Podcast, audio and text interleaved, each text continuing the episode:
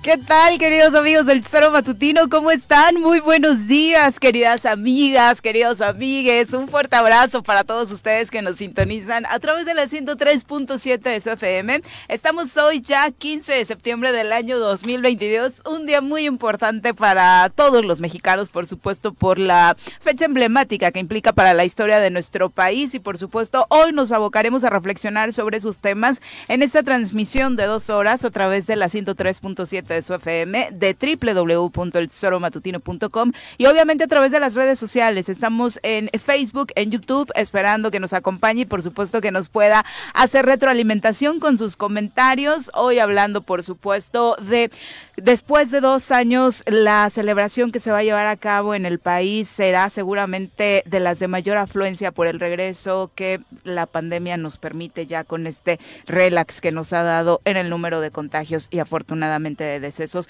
gracias al apoyo de la ciencia a través de las vacunas y por supuesto el empuje que esto le dará al sector económico, como ya es tradición eh, o era tradición cada año antes del COVID-19. Señora Rece, ¿cómo le va? Muy buenos días. Hoy estoy flanqueada por el cura Hidalgo y por el cura Morelos. ¿Cómo te va?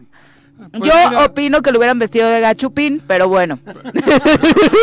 no necesitaban mucho, Para muchachos. vestirme de gachupín no hacía falta Y que me me hubiera nada, encantado porque traer- todos me dicen gachupín, cabrón. Huevos, digo, vasco, ¿eh? con todo el respeto para los españoles que nos escuchan, no voy a salir alguien ofendido, pero en aquel momento así era Claro, el grito. Claro, muera los Me hubiera gachupines. encantado gritar gachupines. ahorita, fuera los gachupines. Mueran, decían, No, yo ¿no? aquí fuera, tampoco, Bueno, tampoco hoy me no extremo, una claro. aquí como el cura Hidalgo, ¿no? ¿Las contaste? ¿33? Los botones tienen Sí. que tener 33. La edad de La Cristo. edad de Cristo, eso no sabía nadie. Se los dije yo. Sí, sí, sí, aquí lo aprendimos. Exactamente. Porque No, fuiste al seminario estoy. y ahí lo aprendiste. Bueno, Tampoco me- es me- como que tu cultura general sea mucha, te encerraron en el seminario. Eso es ahí- verdad. Y ahí te pasaron Sí, el dato. yo tuve, tuve un pasado en mi ¿Religioso? infancia de, de- de- de seminario, güey. ¿Sí? Muy, muy- Huí. A fuerza, pero bueno. ahí Me estuvo. escapé, ¿eh? En serio, güey. Bueno, Bueno, pero aquí estamos hoy en un día importante para... Y el cura Morelos Digo, también está con nosotros. Mira, a este ¿cómo cabrón sí le, sí le quedó bien, cabrón. Oye, y Tú sí das el gatazo, güey. y mira que yo en algún momento pensé en seminario, ¿eh? Ah, ¿también? ¿Sí? Pensé. Ah, mira. No, yo no pero- pensé, pero a mí mi padre No, me- Yo sí pensaba. A mí mi padre me... Y me desanimaron. Y mira, nunca me había puesto una Lo sotana metieron al hoy. seminario a fuerza, lo casaron a fuerza, ¿no? Todo en su vida ha sido con... No, pobre. A mí no me casaron a una fuerza. novela de sufrimiento. Te comiste la torta antes del recreo, Me comí la torta, cabrón. Sí, sí, sí. Y, eh, por- torta y de chorizo, cabrón. Era como determinante Por güey. entonces. No, dice Mariví que no era de eso. Así. Ah, ¿no? Pero bueno, me contó. Qué poca madre la Vámonos a platicar, por supuesto. Bueno, pues hoy es un día bonito. Del día, ¿no? Fíjate que venía hablando 15 con unos amigos y les iba diciendo, es que están acabando con México. Es mi reflexión. Yo llegué hace Van a 30 decir los, los, los contrarios, Andrés Manuel, van a decir que estás refiriéndote a la 4T. No, no, no, estoy hablando del... Yo eh, llegué hace 34 años y, o así, ya no, 35, ya ni me acuerdo, y yo tenía dos hijos chiquitos que no habían nacido aquí. Y en Querétaro, y todas este mes pues, salíamos, Maribí y yo, por ejemplo, que era la mamá, es la mamá de ellos y tal, y era bonito. Y mis hijos se, se impregnaron rápido Del espíritu. del mexicano. espíritu mexicano. Yo creo que ellos llevan de me- como si hubiesen nacido aquí, eran niños, ¿no? Claro. Pero era bonito y era, era chingón porque salías por Querétaro todo el mes, pero especialmente hoy, ¿no? Estaba adornada. Estaba, está la, Jo- la Josefa, el- la estatua, está, aparte. subes al zócalo. Es la tierra era- de la corregidora, aparte, ¿no? Sí, sí, Es la tierra de la corregidora. pero y poco a poco se sentía bonito porque es, es el mes que debes de sacar tu identidad. Yo no creo, o sea, no, no soy de los clásicos de poner una bandera para todo y no, pero es el como cuando llega el viernes, ¿no? ¡Puta viernes! Claro, ¡Alegría! Pues sabe. septiembre debe... de- Hoy yo no siento... abs- Le están matando, están acabando con la identidad mexicana. Pues ayer el presidente Yo reflexionó te lo juro sobre que este lo tema. pongo No de alerta, ¿eh? Y yo soy vasco de nacimiento y de sentimientos porque se ha mantenido la identidad. Esté donde esté, eso no me lo va a quitar nadie. Esto me preocupa. Esto es un plan. Los gringos están detrás de esto y no es mamá, no es tontería lo que estoy los diciendo. ¿eh? conservadores, dijo ¿Eh? el ¿Eh? presidente ayer, decía que Ayer los lo conservadores, ayer Ah, bueno, mencionaba no- este no mismo discurso cuando- y él dice que le cuesta mucho trabajo entender, eh, lo decía ayer al final de la mañanera, eh, cómo durante años se encargaron de acabar con esta celebración, de restarle importancia ¿Sí? a las efemérides mira. de esta trascendencia, hablaba de cómo se dedicaron durante este sexenio gobernado particularmente por el PAN a decir, bueno, bueno, es que el cura tampoco era puro y casto, bueno, bueno, es que Juárez tampoco era puro y casto, y de pronto fueron acabando de una manera Claro. atroz con la imagen que teníamos, y sí, por supuesto que es, es bueno desmitificar, pero decir que los que creíamos que eran los héroes de nuestra patria terminaron siendo los villanos, pues tampoco es tan cierto, ¿no? Claro. Eh, porque el aporte, por supuesto, de ellos fue trascendental a la historia de nuestro país. Y al final refirió que por supuesto durante su gobierno se tratará de hacer las cosas diferentes y enviaba este mensaje en un primer Viva México que lanzaba eh, Andrés Manuel López Obrador precisamente como parte de esta tradición que ahora busca eh, pues enarbolar. Hablaba por supuesto de esta participación que tendrán los Tigres del Norte esta noche y de muchos invitados a el grito de la independencia. Escuchemos. Porque son pocos los países en el mundo que tienen una historia como la nuestra. No solo es grandeza cultural, es grandeza histórica. Con todo respeto, ¿dónde están los hidalgos? ¿Dónde están los morelos? ¿Dónde están las Josefas Ortices de Domínguez? Las leonas, vicarios. Los Vicentes Guerreros. ¿Y dónde están los Juárez? ¿Y dónde están los Maderos? ¿Y dónde están los Villas? ¿Y dónde están los Zapatas? ¿Y dónde están los Lázaros Cárdenas? Y el Felipe Carrillo Puerto, ¿sí? Y Catarino Garza, y los héroes anónimos. ¿Dónde? Este es un país extraordinario, con una historia única. Por eso yo no sé por qué se este, subordinan y les gusta a algunos someterse y aceptar el papel de vasallos, habiendo nacido en un país de mujeres, de hombres libres, grandes, gigantes, excepcionales. Ya, viva México. Será precisamente por esto último que mencionaba el presidente, ¿no? A quien no conoce y valora su historia, pues seguramente se le hace ayer fácil. vivo, ¿no? Ayer que estuvimos en la mañanera, Ajá. exactamente. Pues es más fácil que hagan que te agaches, ¿no? Y que te traten como vasallo, como Eso, esclavo. Como borrego, como vasallo. Pero eso que ha dicho él se puede aplicar aquí perfectamente. Sí, ¿eh? claro.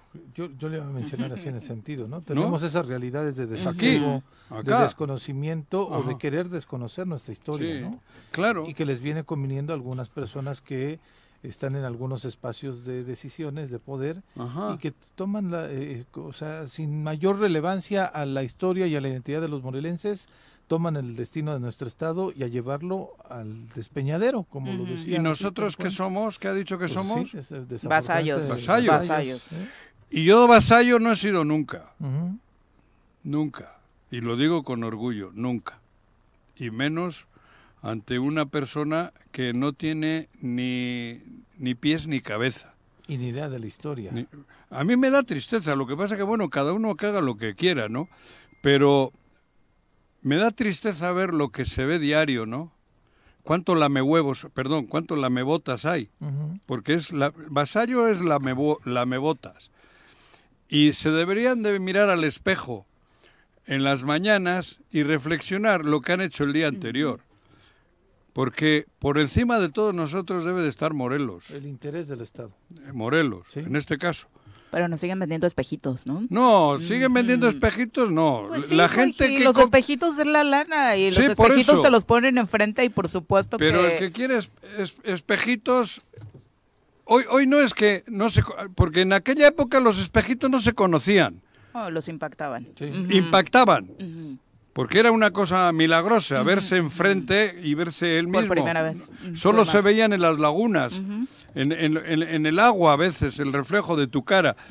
El espejo era otra cosa para los entonces aztecas y estos. Hoy, espejitos no hay. Hoy hay dinero y todo el mundo sabe que es por dinero. No son espejitos. Sí, por. Entonces, por eso digo, a mí me da- en un día como hoy, me de- me- yo creo que deben de reflexionar más de uno y decir, puta, ¿qué hice ayer, cabrón? ¿Qué estoy haciendo ¿Qué con Morelos? A mí me está yendo relativamente bien, digo, a, a ellos, por dinero. Pero pues Pero son los que al rato van a salir a gritar y a México claro, y a enarbolarse y hacerse pasar como los más grandiosos mexicanos y los que más están aportando a. Morelos en este caso, los que están cambiando la historia de Morelos porque así se venden. Justo ayer me, me moría de risa con una declaración que hacía el eh, gobernador eh, Cuauhtémoc Blanco y que seguramente Pepe tendrá más contexto de ese dato. Decía, es que le voy a invertir una lana al Coruco Díaz, primero, después de cuatro años, eh, porque Graco lo dejó hecho un desastre y porque solo gastó dinero ahí y no aportó nada eh, con ese estadio. Y es, perdón, si ponemos una foto de cómo te entregaron el Coruco Díaz a cómo lo tienes ahora, bueno, ya a cuatro años te hubieran permitido reflexionar de que, en primer lugar, si hubo un desfalco, investigarlo y castigar a los responsables. Y en segundo lugar, hacer algo diferente con un proyecto de este tipo. Pero luego viene y se pinta como el salvador de la patria, el salvador de Morelos con ese tipo de declaraciones. Pero alrededor, los que le lamen las botas son los que realmente tienen la culpa. Porque si eso lo dijese y, no hubiese repercusiones favorables a lo que está diciendo, seguramente otro, otro gallo cantaría. Pero los lamebotas, que hay lamebotas, porque sí, hoy tengo que decirlo, lamebotas, esos son los culpables de lo que se está viviendo. Para mí, clarito. Y de pronto que no y se no digo quiénes, cada No. uno que se ponga el chaleco que quiera. Se les nota, se les nota. De pronto, como dice Viri, no- y no se atreven a preguntarle al gobernador, bueno, ¿y usted qué obra ha hecho? Claro. Porque eso- en el contexto era Viri, le preguntaban de, de que eh, si ella no confiaba en las instituciones por lo porque de Patricia, ¿no? Patricia Izquierdo fue liberada, ¿no? Eh, que Patricia Izquierdo fue, eh, pues por un juez determinó que aportaron pruebas falsas. De eso no dijeron nadie, ¿eh? Sea, no le preguntó, no, oiga, gobernador, pero y las firmas lo falsas que están diciendo es que fue liberada porque el señor Fidel Jiménez en esa denuncia presentó de- eh, firmas falsas que lo demostró un perito en grafosto- grafología y demás. Y además este pues que también esa denuncia seguramente la hizo o se vino acompañada por parte de la Consejería Jurídica que ahora es el secretario de gobierno de este del estado, ¿no? Entonces, eh, ¿cómo querían que siguiera un juicio en contra de una persona cuando le estaban completamente fabricando las las las eh, pruebas? Ahora sí que quién firmó, gobernador. Exactamente, ¿no? ¿no? Esa sería la pregunta. Que Y- raro, no se la, no se la hicieron. Sí, y ese, y ese era el tema, ¿no? Y ayer decía, se robaron 700 millones, él lo dijo en el estilo Cuau, ¿no? Se chingaron 700 millones y no ha habido nada en contra de Graco. ¿Y en contra de usted? Ayer mismo en el financiero aparecía una nota de... Y en el Reforma. En Reforma. Bueno, en Reforma estaba, columna. compartió Viri la columna, de Columna. Sergio Aguayo. ¿no? Lo Ajá, La de Sergio Aguayo. sus participaciones en la Mesa por la Paz, pero, en el financiero en el hablan del caso Primavera, ¿no? de que no está cerrado, de que puede reabrirse y que en algún momento puede judicializarse otra vez ese caso de primavera y puede haber detenciones para gente cercana al círculo del gobernador. Pero lamebotas, yo no me refería a un gremio en especial. ¿eh? No, No, ay, Ah. bueno, yo no- no, se no, no. entendió. Lamebotas es lamebotas. Sí, sí, sí. No, no, no, aquí y ahondábamos puede por los empezar desde la Ciudad de Ay, México, puede- sí, claro. que pactan en Tepoztlán. Sí, sí, sí. Desde esa O dirigencia. sea, desde- lamebotas son lamebotas, desde que los lamebotas están ahí desde por algunos dinero. actores políticos y demás. Por, no hay, además, también lo aclaro, no hay un lamebotas que no cobre por lamer la bota. Ah, no es de a gratis. Híjole, No es de a No, gratis, tampoco es que les gusta. la flagelación ¿no? así, Lámeme las botas y te pago y les Sí, paga. claro, sí, sí. O sea, eso es así de claro. Por eso hoy, estos días, yo siento que se está perdiendo esa identidad de México. Porque no puedes ser mexicano y lamebotas. Sí, desafortunadamente. Sí, Me- así lo de México es no mucho tendría más. que ser así. No, no, por si eso. es así, no puedes ser mexicano y todo. lamebotas. O eres lamebotas o eres mexicano. Porque el ser mexicano implica mucho más que ser un, un pobre lamebotas. Sí, y, en, y en Morelos la referencia es Zapata, ¿no? Todo mundo eh, se, a- Hay se muchos afana ejemplos. de la imagen de Zapata. Bueno, Mariano Matamos, demás, pero Ah, no, el no, simbolismo me- de Zapata con relación a la, a la lucha de la revolución y de la lucha por el amor a la tierra, por el amor al Estado, por el amor La a patria. la Y a no justicia. corromperse ni por poder cuando le pusieron la silla presidencial enfrente ni por dinero. Eso. Exactamente. Eso, por eso. Y esos, muchos que tú mencionas así, que los Muchos y calificas de esa muchas. forma, y muchas sí, este, tienen en sus oficinas y tienen la Ah, sí, frasecita siempre de Zapata. El y cuadro. Sí, el cuadro. Claro. Viene bien Cuadro, bonito. ahí, Pintado, pero no foto, ¿eh? actuar- Porque tiene más valor cuando Sí, es claro. pintado. Porque le han regalado un pintor, cabrón. Y en su actuar, todo lo contrario. Bueno, mira quién llegó. Y vamos a presentar a quien hoy nos acompaña en comentarios. Un hombre de izquierda, amante de la música y el fútbol. Llega desde la tierra temisquense el secretario del Ayuntamiento de Temisco, Carlos Caltenco. Bienvenido. Querido Carlos, ¿cómo te va? Muy buenos días. Buen día, Viri. Buen día, Pepe. Buen día, Juanjo. ¿Cómo Juanjo? No, es Miguel y José Ah, María. sí, disculpa. Bueno, no, es que con esa introducción, Ajá. siempre que la ponen, este, digo, es eh, Luke Skywalker, la princesa Lea. No, pero hoy sí. No sé, ese es de los de esa de la guerra de, las guerra. galaxias. No la vi, no pero hoy No estamos en la versión grito de independencia y está acá- que- están acá los curas. Sí. Yo vine Por si quieres pasar a confesarte, Carlos. Ajá. Yo vine vestido de mexicano. ¿Sí? Dice, dice por ahí los memes que Todos los eh, días la- en las festi- festividades patrias los mexicanos nos vestimos de mexicanos, Sí. Te digo, ya ves, ya ves que todo el año andamos de franceses. de ¿no? franceses.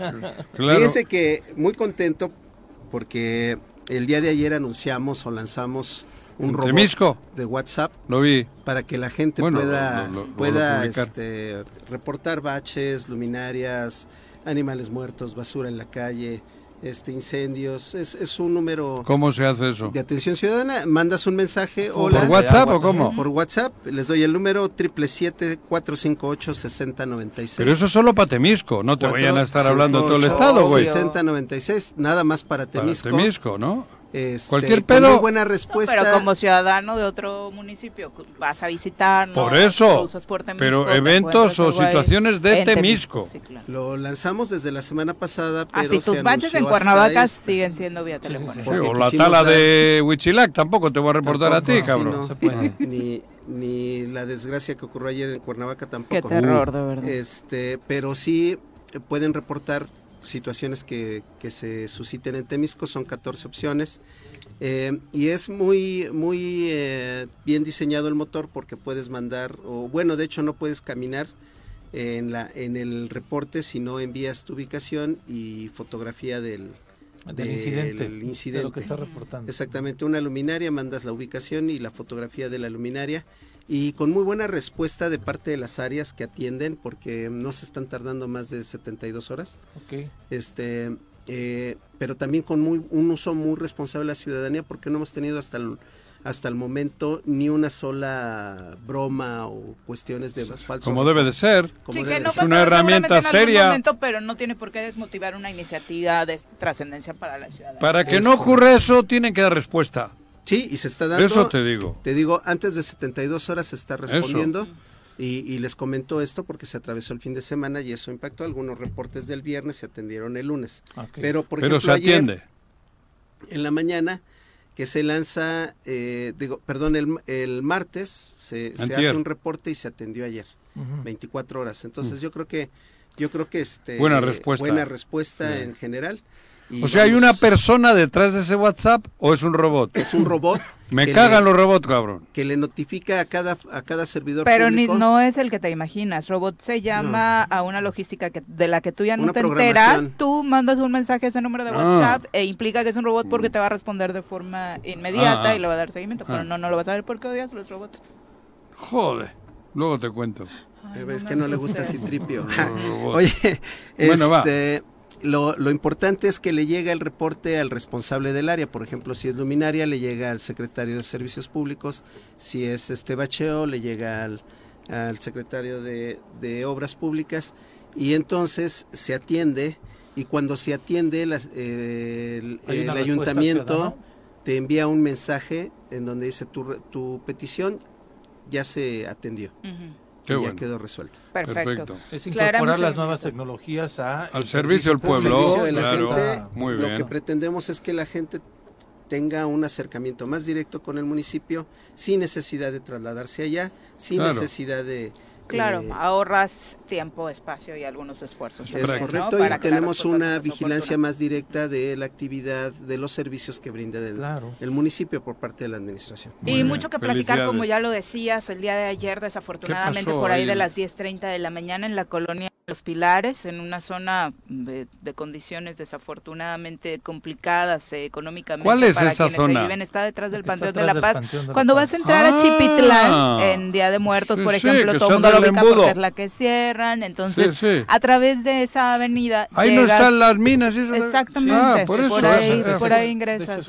es uno de los ingresos. Y además fue la parte atrás del panteón. ¿no? La barda, una de los paredones del panteón es el que desafortunadamente. ¿Y abajo vivía gente cómo? Hay Sí. casas, hay Hay casas. casas. Digo, para quienes Y mira hemos que esas siempre la hablan que están en zona peligrosa. Ya eh, las barrancas y eso es ¿Eh? de lo más complicado. ¿no? Hace algunos años ya había habido un derrumbe que afortunadamente no había afectado a las familias como sucedió el día de ayer. Pero ya con- se les había advertido. Con las ¿no? lluvias y esto se va Se reblandeciendo. Y Sí, cayó sí. toda la, todo, el- hubo un, des- un deslave. ¿o Se, de- se cayó ese paredón, como le llaman, sí, obviamente al ver las imágenes tierra, con las piedras, toneladas este, una cantidad, eh, o sea, un tamaño impresionante que estaban sacando los cuerpos de emergencia, dimensionas eh, la tragedia, cayeron específicamente esas piedras sobre dos casas que quedaron prácticamente eh, sepultadas y desafortunadamente tres mujeres perdieron la vida. Hay una historia muy, muy fuerte de una madre y una hija cuyos cuerpos se Sí, encuentran barbaridad. abrazados, Ujú. ella de 17 años, la hija y, y la mamá de 49.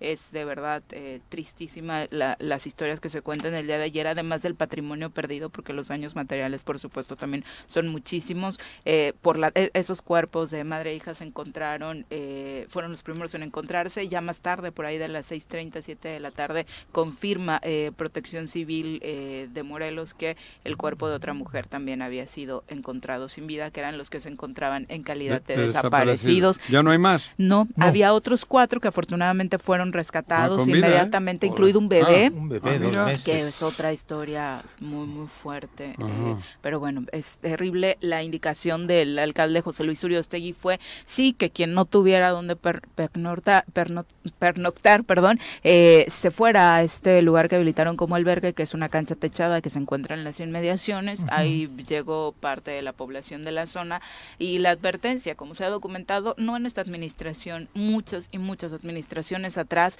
eh, de que no se puede vivir en zonas de este tipo, las barrancas son otra, pero eh, por un lado se escucha este discurso y por otro lado la permisividad para que siga La corrupción. la mancha urbana en este tipo La de zonas, ¿no? corrupción. Todas Sí, es- estas cosas desembocan en lo mismo, corrupción. Sí, alguien les Sí. permitió en algún momento quedarse Y ahí. hasta les cobró. Y ya- sí, Sí. exactamente. Y hasta les cobró. les vendió pues, y les alguien vendió. lo permitió que, claro. que se asentaran ahí. Ajá. Eh, esto que menciona Viri es, es, eh, el problema de fondo, eh, porque se calculan en más de 2.000 familias que viven en condiciones de riesgo en la zona urbana de, de Cuernavaca. y Ujú. Abar.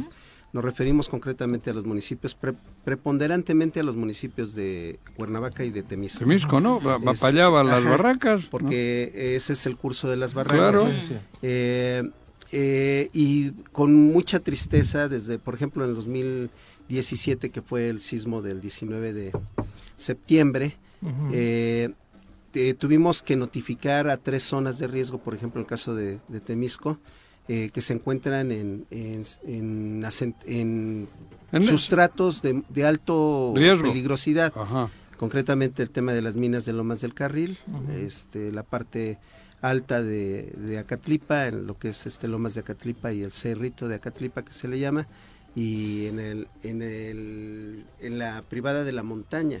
O sea, esto alcanza a todos, incluyendo a los de la privada de la montaña, Que no es las- por necesidad. La zona FIFI, dirían. de Ajá, la Lomas zona de pipí de. Lomas de Cuernavaca, pero que además está sobre un asentamiento, es un cerro de Tesontle. Ujú.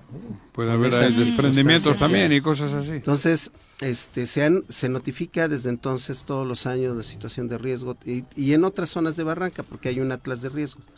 Bueno, el caso es que aquí hubo tres muertos ayer. Pero la gente ya parece que es trámite, que llegas, le notificas Y adiós. Y adiós.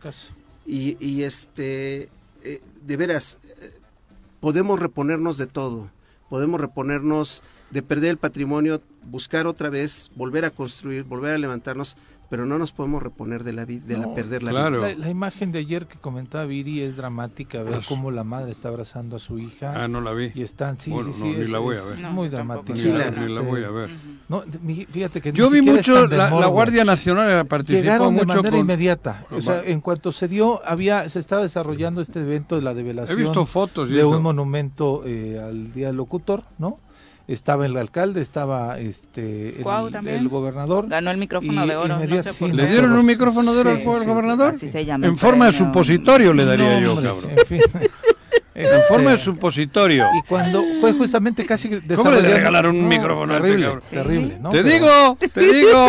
¿A poco le dieron un Le dieron el micrófono de oro. Yo me no, sigo no, preguntando no, por qué, pero No podemos ser tan... Cuando tan- se enteran de este, de este evento, ¿no? Inmediatamente el alcalde se traslada a la zona de desastre. El otro se fue a la Azteca. El otro no llegó, ¿no? Nada más emitió un punto y de América. Santos, ¿no? Pero sí no llegaron, sí Ah, ¿no? llegaron de manera inmediata los cuerpos de rescate. Llegaron este, Protección Civil del municipio y el estatal. Y la Guardia Nacional Llegó la Guardia encargándose Nacional, incluso de temas de vialidad. Yo Sí. pasé Sí. por ahí eh, durante el proceso donde estaba llevando a cabo el operativo y la verdad es que la logística que montaron y eran elementos de la Guardia Nacional, bueno, y de la 24 Yo vi zona fotos que militar. subió la Guardia Ellos Nacional. encargados desde ese tema, desde el operativo vial eh, en la zona para evitar mayores conflictos, porque como ya sabemos hay muchas escuelas por ahí, particularmente una secundaria y una primaria, Sí, el caos cuatro. vehicular regularmente se vuelve Vi camiones del. Sindicato Libertad, curiosamente, en esas fotos que no, pues seguramente están movilizando. Y, y de la- trabajadores del Sindicato Sí, Libertad estaban sí, ahí. Digo, por- material, ¿no? Sí, porque vi... Había la- lo importante es que la gente que vive en zonas de riesgo tome conciencia de que no avisa, una desgracia de estas no avisa. Sí. Cualquier momento puede ocurrir. Nosotros, nadie hasta el momento puede predecir cuándo va a ocurrir un temblor. El 7 de septiembre de 2017 ocurrió uno muy fuerte y todo el mundo decía, ya con ese ya se descargó. No, pero van a seguir ocurriendo. La fuerza y el 19 de septiembre ocurría el otro. Ajá. Entonces, no hay, nadie tiene la, la certidumbre de cuándo va a ocurrir un- una desgracia. Sí. Y si están en zonas de riesgo es porque en el momento que ocurre una desgracia, cualquiera de esas zonas puede colapsar. Por favor, de veras. Yo sé que a mucha gente le costó mucho sacrificio construir lo que tienen, pero se van a reponer de perder la vida, como ocurrió con esta madre y con Sí, su hija. sí, ya no. de eso ya nadie se repone. Terrible, Volverse a levantar, volver a construir un patrimonio cualquiera, ¿no? Con mucho esfuerzo.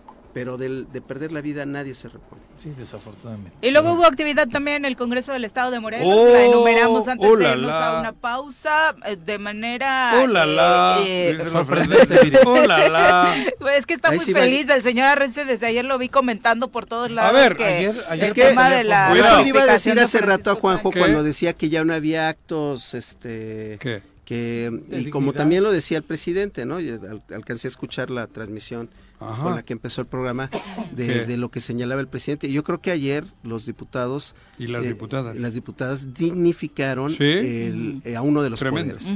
Mantuvieron la independencia de ese poder, este, Me eh, mucho. hicieron lo lo que correspondía y creo que sí, eh, sí hay patriotismo todavía en nuestro México. pero ayer... Son por- 14 votos a favor, Como una también- abstención, cero en contra, los que determinaron que Francisco Sánchez, exactamente estamos hablando de 15 diputados, 5 faltaron, Estaban eh, en el Azteca con él. determinaron la continuidad de Francisco Sánchez como presidente de la mesa directiva, lo acompañarán Luz Dari Quevedo eh, de Movimiento Ciudadano como vicepresidenta, además de Gabriela Marín y Beto Sánchez, que ya forma parte del grupo parlamentario de Morena como secretarios de esta mesa directiva. De Morena también, eh, la diputada Macrina eh, queda como eh, Macrina, ¿eh? Coordinadora. coordinadora de la Junta Política. ¿no? Entonces quiere decir No, que coordinadora de la fracción parlamentaria de Morena Y- y, presidenta, de, la, presidenta de la Junta. Política. ¿Ya no está Arturito? No. ¿No?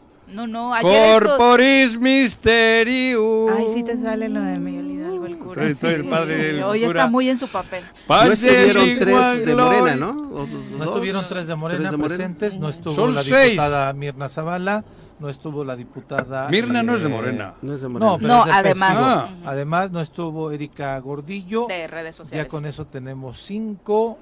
Eran es que dicen que hubo 14 votos eh, 15. a favor y Faltaban una cinco, abstención. esas Ahí cinco que están. faltaban. 15, sí, eso Son sí. esos cinco diputados que no No sé quién es la que presentes. se abstuvo o el que se abstuvo, No, porque tampoco 14. lo sé. Pues Pero, a ver. Como bien dices, ayer yo por teléfono desde Palacio Lo, Nacional, lo anticipaste. ahí me inspiro en Palacio Nacional. No y- deja dormir en el camino con sus Y gritas, "Viva México". eh, no, no, Viva no. la patria. Viva México. no, Yo sus- comenté aquí. Hoy, Viva Fernando. Por ayer dije, y, y- y- y además maticé, hace unos años, en la anterior legislatura, hubo unos alcaldes y alcaldesas que sí tuvieron patriotismo. Levantaron la voz. levantaron la voz, no se callaron. Ahora hay un grupo de diputadas y diputados, esto lo dije ayer, que están igual. Para mí son la resistencia a toda esta sinvergonzonada que nos está tocando vivir. Eso lo comenté También ayer. hay un grupo de y dije, yo que creo están que en la misma situación. Claro, estoy, por eso estoy hablando de los por eso estoy hablando de la alcaldesa de Temisco, por ejemplo. Estoy hablando de eso. Y pero y lo comenté por ayer y lo dije, hoy creo que puede ser un día importante. Algo me temía yo que podía ocurrir. Y afortunadamente ocurrió lo que Morelos necesita, lo que has dicho tú, que haya gente patriota de verdad. Me dirán que puede haber unos intereses que van y vienen. Ayer estaban 14 personas ahí diciéndole, "Eh, aquí esto es el pueblo de Morelos, porque ellos son nuestros representantes. No es el Ejecutivo para mí nuestro representante. Nosotros no ponemos secretarios ni, ni cobramos reemplacamientos ni madres. Eso lo hacen ellos. Pero el Congreso sí es nuestro lugar. Y, Y, ayer, gusto que Ajá. cuatro de esos diputados sean de Morena. claro, Porque Digo, y supongo que con lo que ha pasado recientemente Con con, el partido. Y también lo dije, ¿no? También comenté, para mí lo que hizo Rabín el domingo Fue un acto para fue un acto su- para que algunos que tenían problemas en Morela, en Morena, tomasen la decisión que tomaron. Creo que es importante porque de alguna manera en Morena el hecho de que una figura como Rabín haya salido ya como salió, creo que les ha regresado la esperanza a los que no tenían. Porque muchos creían que igual y Rabin iba a decir, bueno, pues Bueno, no, ya, ya claro, ¿para qué exacto. me meto Entonces, con...? y, y ellos le decían eso, no seas güey, vente para acá, porque Rabín es un pendejo, no va a salir. O sea, tiene miedo, ya. Y O sea, eso Rabín decía sale. el grupo de ¿Eh? los, los Bravo, ¿no? Los Bravo. Sí, bueno, oye, Los Bravo, no, los Cuauhtémoc. Bueno, sí, los, Los ah, son Bravo. los dos Bravo. Sí. sí. Es el apellido en el que coinciden. Ah, el segundo. Ah, Blanco es el Blanco primero, Bravo. cabrón. Ya me hago Bueno, pelota. el tema Pero es- por ahí va el asunto, ¿eh? Sí, ahora, Y el grupo que de, de esos 10 que se mantuvo y mantuvo amenazas, que si carpetas, que si son narcos, que si son terroristas. Que si comiditas que si para com- amedrentarte, para- ¿no? Y joder, jo- aguantaron. sí. Aunque me digan que esta legislatura es como la anterior, para mí no. Tiene que seguirlo demostrando Ah, día a ah, día. ah, Pero sea, lo han hecho, ¿eh? Contra viento y marea. Sí, yo digo que, a ver, vamos a estar analizando con todas las reservas, ¿no? Digo, lo de ayer me parece que es una muy buena noticia. eh, Para la Morelos. relación de fuerzas del respeto a los poderes, de mantener la independencia y de... La compañera camarada estaba ahí. Sí, Tania Valentina. Tania. Y posiblemente es un guiño para que se pueda avanzar en una agenda legislativa. Veremos hasta dónde llega esta nueva recomposición del Congreso con los temas que están pendientes en el Estado, pero principalmente ahí. Ojalá Ahora, dure, ojalá ¿Sabes dure. qué llama la atención? El día de ayer, una persona que fue electa por parte de Morena, se llama Andrés Baena, eh, y me imagino que en este consejo electivo en donde dirigieron, este, eligieron a su dirigencia, se tomaba una foto en el Villavejar, eh, me parece que es ahí, en donde está acompañado con su secretaria del eh, partido, la secretaria general eh, Marta Patricia García Garnica, y agradecía que se le estaba entregando su nombramiento como secretario de organización. Andrés Baena me parece que es el personaje. ¿Y? ¿Y quién crees que estaba a un lado de ellos? Ulises Bravo. Ayer. Ayer en esta foto, agradeciendo que le entregaron el nombramiento, pero Ulises Bravo, ¿qué tiene que estar haciendo ahí? ¿Cuál es, a Pues dónde va mi reflexión? Que ayer la misma secretaria general del Comité Ejecutivo Estatal de Morena, al menos se le atribuye que emiten este comunicado. Se desconoce el procedimiento de adhesión del diputado Alberto Sánchez Ortega a la bancada de Morena. El diputado Alberto Sánchez Ortega hasta el 13 de septiembre del 2022 se ostentaba con el carácter de diputado sin partido.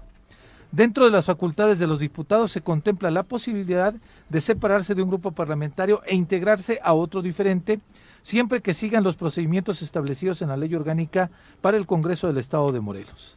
Esta Secretaría General del Comité Ejecutivo Estatal de Morena en Morelos desaprueba que no se haya emitido una convocatoria a los integrantes del grupo parlamentario de este partido para la adhesión del diputado Alberto Sánchez y de igual manera se desconoce el procedimiento por el cual se pretendió realizar la adhesión. Derivado de lo anterior, rechazamos y desconocemos la adhesión del diputado sin partido Alberto Sánchez Ortega a la bancada de Morena por no reunir los requisitos de ley. y lo firma. plop. A ver, y lo que es la primera vez que un que un representante de partido, ¿quién lo firma? Lo firma Marta Patricia García Garnica, secretaria general del O sea, se te está agregando alguien y lo rechazas. Es insólito. Habráse visto. Eso, me gustó tu risa, güey. pues va a decir Ulises si me rechazaron. Déjame reírme. Ayer la risa más no, no, no, no, no, no, no. Alberto Sánchez. ¿Le puedo decir la mebota? Alberto Sánchez le está significando un diputado más a Morena, siete. Con, este, consolidando la presencia de Morena en el Congreso del Estado. Esta adhesión le está generando a Morena la posibilidad de que sigan al frente de la Junta, Junta de Coordinación Política y de Gobierno. Pero va a seguir. Por eso. Pero este, este esta, esta adhesión le está generando que siga en la Junta Política el Partido Morena. Y esta adhesión le está generando una adhesión de un liderazgo digo, y lo decimos así porque lo hemos dicho, si el PRI Oye, tiene yo la registro... Puedo excomulgar? Si el PRI, hoy sí. Hoy la puedo hoy excomulgar. Si el PRI tiene registro... La voy a excomulgar, cabrón. Si el PRI tiene registro, es gracias al liderazgo de este señor. Vamos a nuestra primera pausa después de esto. Volvemos. Y tú que digas, te cambia la, y te que da una cabrones, buena correlación. ¿Sabías que durante 300 años México fue colonia española? Desde la caída de Tenochtitlan en 1521 por Hernán Cortés y hasta que finalizó el movimiento de independencia en 1821. 7 con 45 de la mañana, gracias por continuar con nosotros. Vámonos a entrevista. Nos enlazamos hasta Jutepec para conocer cómo se estará celebrando esta ceremonia, el grito de la independencia y las festividades que esta fecha del mes patrio conlleva. Saludamos al alcalde Rafa Reyes con muchísimo gusto. Alcalde, ¿cómo te va? Muy buenos días. Viri, Juanjo, Pepe, Carlos, muy buenos días, qué gusto saludarles a todo el estudio, un abrazo y otro al auditorio. Muchas gracias eh, por la comunicación. Cuéntanos cómo se prepara Jutepec para esta noche. Pues la verdad con mucho entusiasmo, primero decirte que hay un contexto muy importante de sentimiento de la población. Hoy prácticamente pues, retomamos una actividad que habíamos dejado eh, sin efectuar, pues producto de la pandemia, no han sido tiempos para nada fáciles. La gente, bueno, pues estaba en espera de que esto se pudiera aperturar, aún con todo y ello llevaremos a cabo las medidas de sanidad. Y después, pues prácticamente de dos años en los que no se llevó a cabo el grito de independencia, solamente tuve la oportunidad de llevarlo a cabo durante el primer año de mi primer periodo de ejercicio gubernamental. Y ahora, bueno, pues tenemos la fortuna, pues, de, entrarle con todo a este a este tema. El día de ayer nos reunimos el comité de contingencia, en comunicación permanente con nuestro secretario del ayuntamiento, el secretario de Seguridad Pública, el director de Tránsito, propiamente el director de Protección Civil. Es decir, estamos todos generando las condiciones para que el día de hoy podamos recibir a la gente con la mayor tranquilidad y bueno, podamos ofrecerles un espectáculo que sea digno de los jutepequenses y de la gente que nos haga el honor y el favor de, de visitarnos.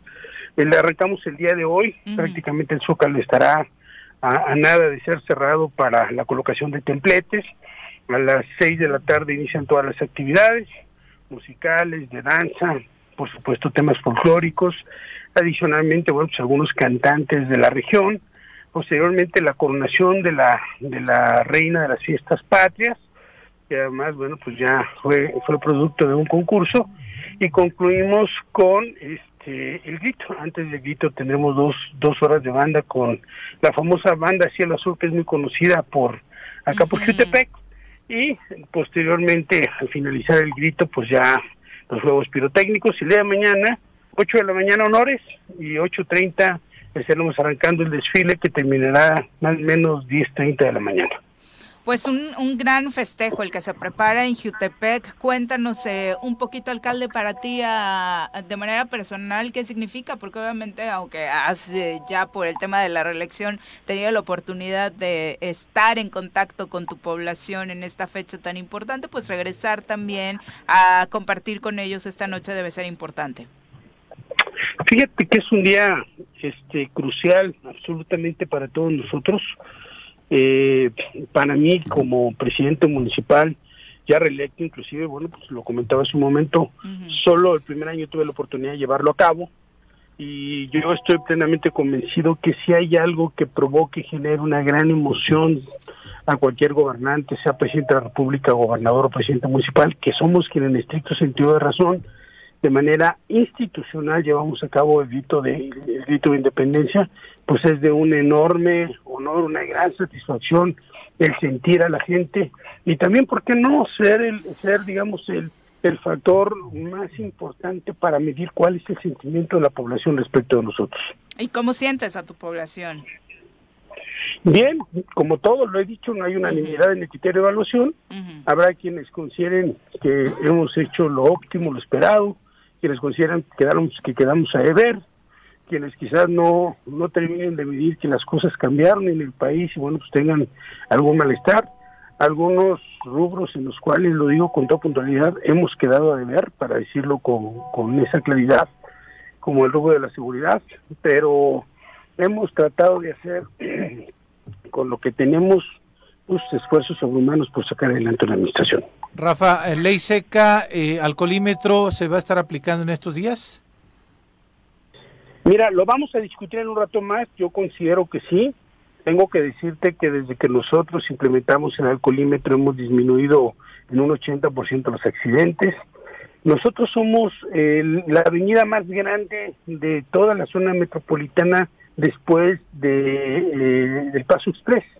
Y esto, bueno, pues nos lleva necesariamente a tomar medidas. Y cuando yo hablaba hace un momento, Pepe, de, de que uno nunca deja de tener una, una evaluación buena o mala, pues hay de todo. Claro. Obviamente el que se echa sus tragos y paso por paso con un agua que es sancionado con una infracción y con su, su carro en el corralón, pues evidentemente hay algún malestar, pero hay quienes también entienden que es salvaguardar la vida de los seres humanos, de mujeres, de hombres, de adultos mayores, de niñas, de niños.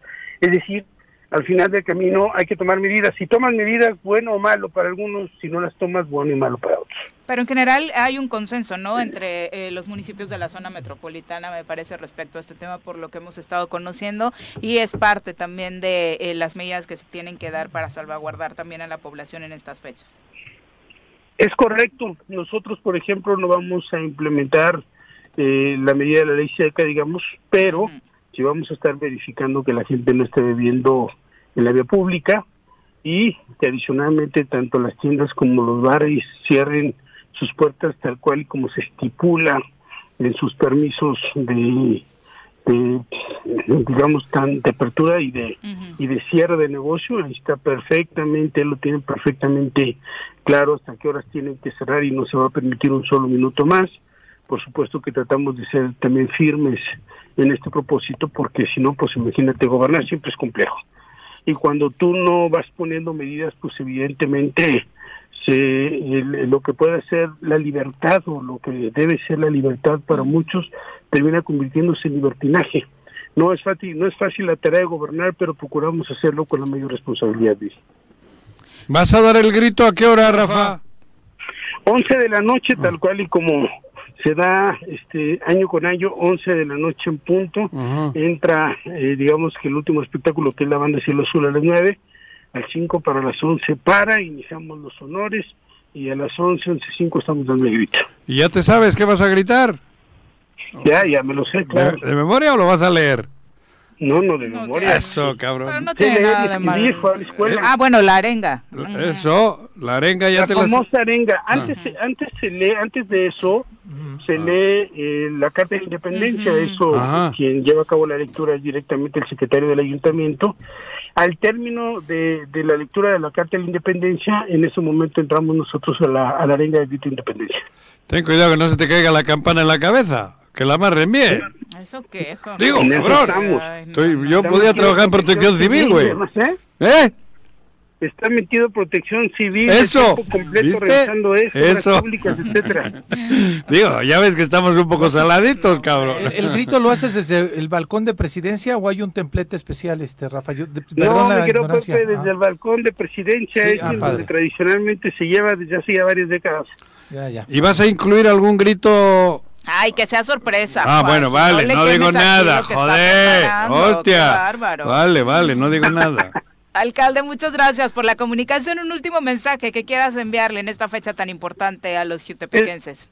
Gracias, Viri. Pues decirle a la, a la sociedad que estamos trabajando de tiempo completo, que le estamos echando todas las ganas, un momento muy complicado, casualmente para las administraciones municipales, todo lo que es julio, este agosto, septiembre, octubre, es muy complejo, pues porque también la gente ya está cada vez más desgastada económicamente, no se pagan impuestos públicos municipales, la recaudación baja de manera considerable, también hay recortes desde la federación, las participaciones federales, pero con todo y la falta de recursos echamos- estamos echándole todas las ganas para ser un gobierno absolutamente responsable y por supuesto que siento una gran satisfacción de, de llevar a cabo una serie de acciones y de actividades que, que nos lleven pues a entender que se hace un esfuerzo todos los días. En, en próximos días habremos de arrancar todo este proceso del inicio de la inauguración de obra pública, 28 obras públicas que vamos a llevar a cabo en 15 colonias. Estaremos por inaugurar el, el crucero que tenemos en el, en el eje norte y el Paseo Conagua, esto yo creo que será la próxima semana, con mucho entusiasmo, gobernando, como siempre, bueno, pues tratando de sacar lo mejor en un momento complicado. Oye, pa- cambiando un poco de tema, ¿a ti te ha molestado que Alberto sea nuevo miembro de la bancada de Morena? No, absolutamente para nada. Ah. Yo, bueno, si tomamos en cuenta que abrieron la abrieron las puertas de Morena porque entrara todo el mundo, bueno, pues Ajá. yo creo que todos son bienvenidos. Seguramente habrá habrá Ah. quienes tengan sus resquemores Claro. y habrá, no, habremos quienes consideramos que también la política a veces es de, de estrategias y en este juego de estrategias, bueno, pues algunos se habrán de Ajá. habrán de integrar y siempre siempre un miembro más en la bancada morenista pues no no estorba, por el contrario creo que hace mayor fuerza para construir lo que queremos todos hacia adelante, que además es un poder legislativo que sirva y que funcione como equilibrio de los poderes, Exacto. que además sea la tribuna, porque además el Parlamento se hizo para hablar, para Claro. discutir, para debatir los, los problemas que están ocurriendo también, bueno, pues por supuesto como dique, ¿no? Al tema del Ejecutivo y por qué no al mismo este Poder Judicial, es decir, cómo nosotros podemos construir un equilibrio de poderes, cómo podemos pensar en un proceso democrático si este proceso no está ligado verdaderamente a la autonomía de los poderes Claro. y de los órganos autónomos. Si nosotros vamos construyendo esto, vamos a tener mucho para avanzar y a mí me parece que hay diputados que han dejado mucho que desear, Mucho. pero también hay una cantidad enorme de diputados que se han preocupado por construir un eso. proyecto de largo aliento, porque además, como lo he dicho infinidad de ocasiones, Juanjo, Sí. lo que está en juego no es un proyecto de carácter Morelos. individual, es, es eh, Morelos del Claro. 24 al 30, del 30 al 36, Ajá. y, y el proyecto que debemos tener todos en la cabeza, en el corazón, en los proyectos, en los planes, tiene que ser lo que queremos y vamos a hacer por y para Morelos y los morelenses. Me parece que es su planteamiento, por tanto, bueno, pues no más faltaba que ahorita hubiera quien se enojara porque llegó Pues un se han enojado, cabrón. es una bancada en este momento, imagínate. Bueno, bueno, hay un comunicado de tu secretaria general de Morena que no está tan de que lo acuerdo. rechaza, digo. Pero bueno, bueno escuchar Bueno. tu postura. No, y Rafa. además bajo la lógica que dice Rafa, le abriste las puertas a la población en general y ahora resulta que No, sí a la vas a a la población en general. Se sume. A la población en general le abre las puertas. y a otros que no son ni en general. El absurdo. Rafa, muchas gracias. Las- Buenos días. Querido Rafa, felices fiestas. Felicidades, Rafa. Abrazo con todo mi cariño, gracias por la oportunidad. Al Claro contrario, sí. muy buenos Ahorita días. le vamos a mandar el ¿No? comunicado a Qué Rafa. cosa. Ya lo sabrá. Joder, Rafa hasta ahora creo que ha dicho las palabras que se... Es que son Lo las- que la lógica implica, por Dios, o sea, Joder, oye. ¿a qué partido, como dice Carlos, le va a molestar? ¿Tú que sabes qué le dijo la reina Isabel? aquella cuando vine, mandó para acá a Cortés? ¿Isabel o quién? La católica. No, aquella, la, La católica. la católica, no la que se ha muerto el otro día en pues Inglaterra, es Isabel joder. la católica también. Ah, bueno, también. ¿Sabes lo que le digo? Como no, No. tienes, voy a abrir gente de las cárceles y te los llevas, güey. Claro. Eso hicieron hace unos días. Por eso te he dicho, dejaron entrar a, en general y a los otros. No, y a uno lo tuvieron que frenar. Y a uno, pues, pues ese salió de del más allá casi. Pero ¿Puedo hacer un comercial? ¿Otro? Otro, ya llevas dos, güey. Ya llevas No, dos. en Temisco haber habrá ley seca. Ay, sí te íbamos a preguntar, sí. Carlos. de, sí te de íbamos a preguntar. las 12 horas Voy a del hablar con tu alcaldesa Ah, que del va a haber el día de hoy, del ¿eh? 15, no, del 15 de septiembre. Ley seca. A ver, yo no entiendo. Ahora de verdad, del ayer comentaba hoy por hasta las tele- 12 horas del día de mañana. A ver, o sea, o sea- del mediodía al mediodía. Ah, ¿Qué? de mediodía a mediodía. Todavía se pueden surtir. Pero si Todavía se pueden surtir, antes de las 12 Pero, vayan a surtirse. ¿Por qué hay ley seca? Me gustaría que alguien me explique. Digo, estoy preguntando bien en serio. Yo he escuchado muchos comentarios ¿Qué este razonamiento año, hay? Y ha, ha sido siempre, o sea, ayer No, no, me lo si preguntabas de esta- mega sorprendido y yo, Sí, pero siempre. cada año, sí, claro. ¿Qué es, una qué es medida- la ley seca? Yo me Es acordaba una medida de pandemia. prevención de, ¿De limitar la venta de bebidas en un periodo donde pueden darse grandes concentraciones de personas y tiene que ver con prevenir que haya situaciones eh, motivadas por el consumo en exceso del alcohol. El alcohol pone eufórica a la gente. Pero tú crees que hoy en el grito los que acostumbramos a un tequilita no, lo- no, no nos lo No, vamos claro. a echar? Digo, Claro, pero es muy es buena onda lo que estoy estés- preguntando. Que estés en, en la tranquilidad En de tu casa. casa, este, eh, con un consumo moderado de alcohol, a que tengas todavía la disponibilidad como funciona ¿Sí? en cualquier día ¿Afecta? normal. Esa es mi pregunta. Sí, Por sí eso afecta. estoy preguntando. no Arrancamos estoy nosotros a las cinco y media con De el hoy. certamen de las Reina de las Fiestas Patrias. Luego va a haber eventos culturales, va- este ballet folclórico del Faro. Eh, va a haber este el mariachi juvenil jalisciense. Eh, luego ya es, es la coronación a las ocho y media, más o menos ocho cuarenta. A las nueve, a, a las nueve arrancan los giles. Ah, van a ser los giles. Los giles. A las once el grito va a ser en Plaza Solidaridad. To- Tomamos todo esa esto es en. Plaza Solidaridad. Todo va a ser en Plaza En Solidaridad. Temisco. Y a las en Temisco. 11 de la noche después del grito se cierra con un grupo local que se llama Banda Brillante. Ah, sí, mis es- vecinos son buenísimos. son buenísimos. Unas ¿Sí? serenatas, que qué te cuento? ¿Sí? Y ¿En los este, ensayos o Sí, sí? ¿no? ¿Ah, sí? Reales. Ah, órale. No reales. Ah. Y al día, al día siguiente el desfile desde las 9 de la mañana. ¿De dónde parte a dónde? De, no- es tradicional, sal- sale siempre desde la parte alta de Lomas del Carril. Desde la Gloria Almada. Ajá, desde la Gloria Almada de Bejarano y este desciende toda Calzada de Guadalupe, Benito Juárez, eh, Calzada, bueno, la Avenida Emiliano Zapata y eh, llega hasta el Ayuntamiento de Temisco. Perfecto. ¿Alcoholímetro va a estar funcionando también? ¿Perdón? ¿Alcoholímetro está funcionando? No, No. no. Solamente la ley No seca de 12 del día de hoy a las 12 del día del Si 16. vas por Temisco y te ponen algo en la boca, ten cuidado, güey. Juanji, estás en papel de cura, como un cura cura albureando.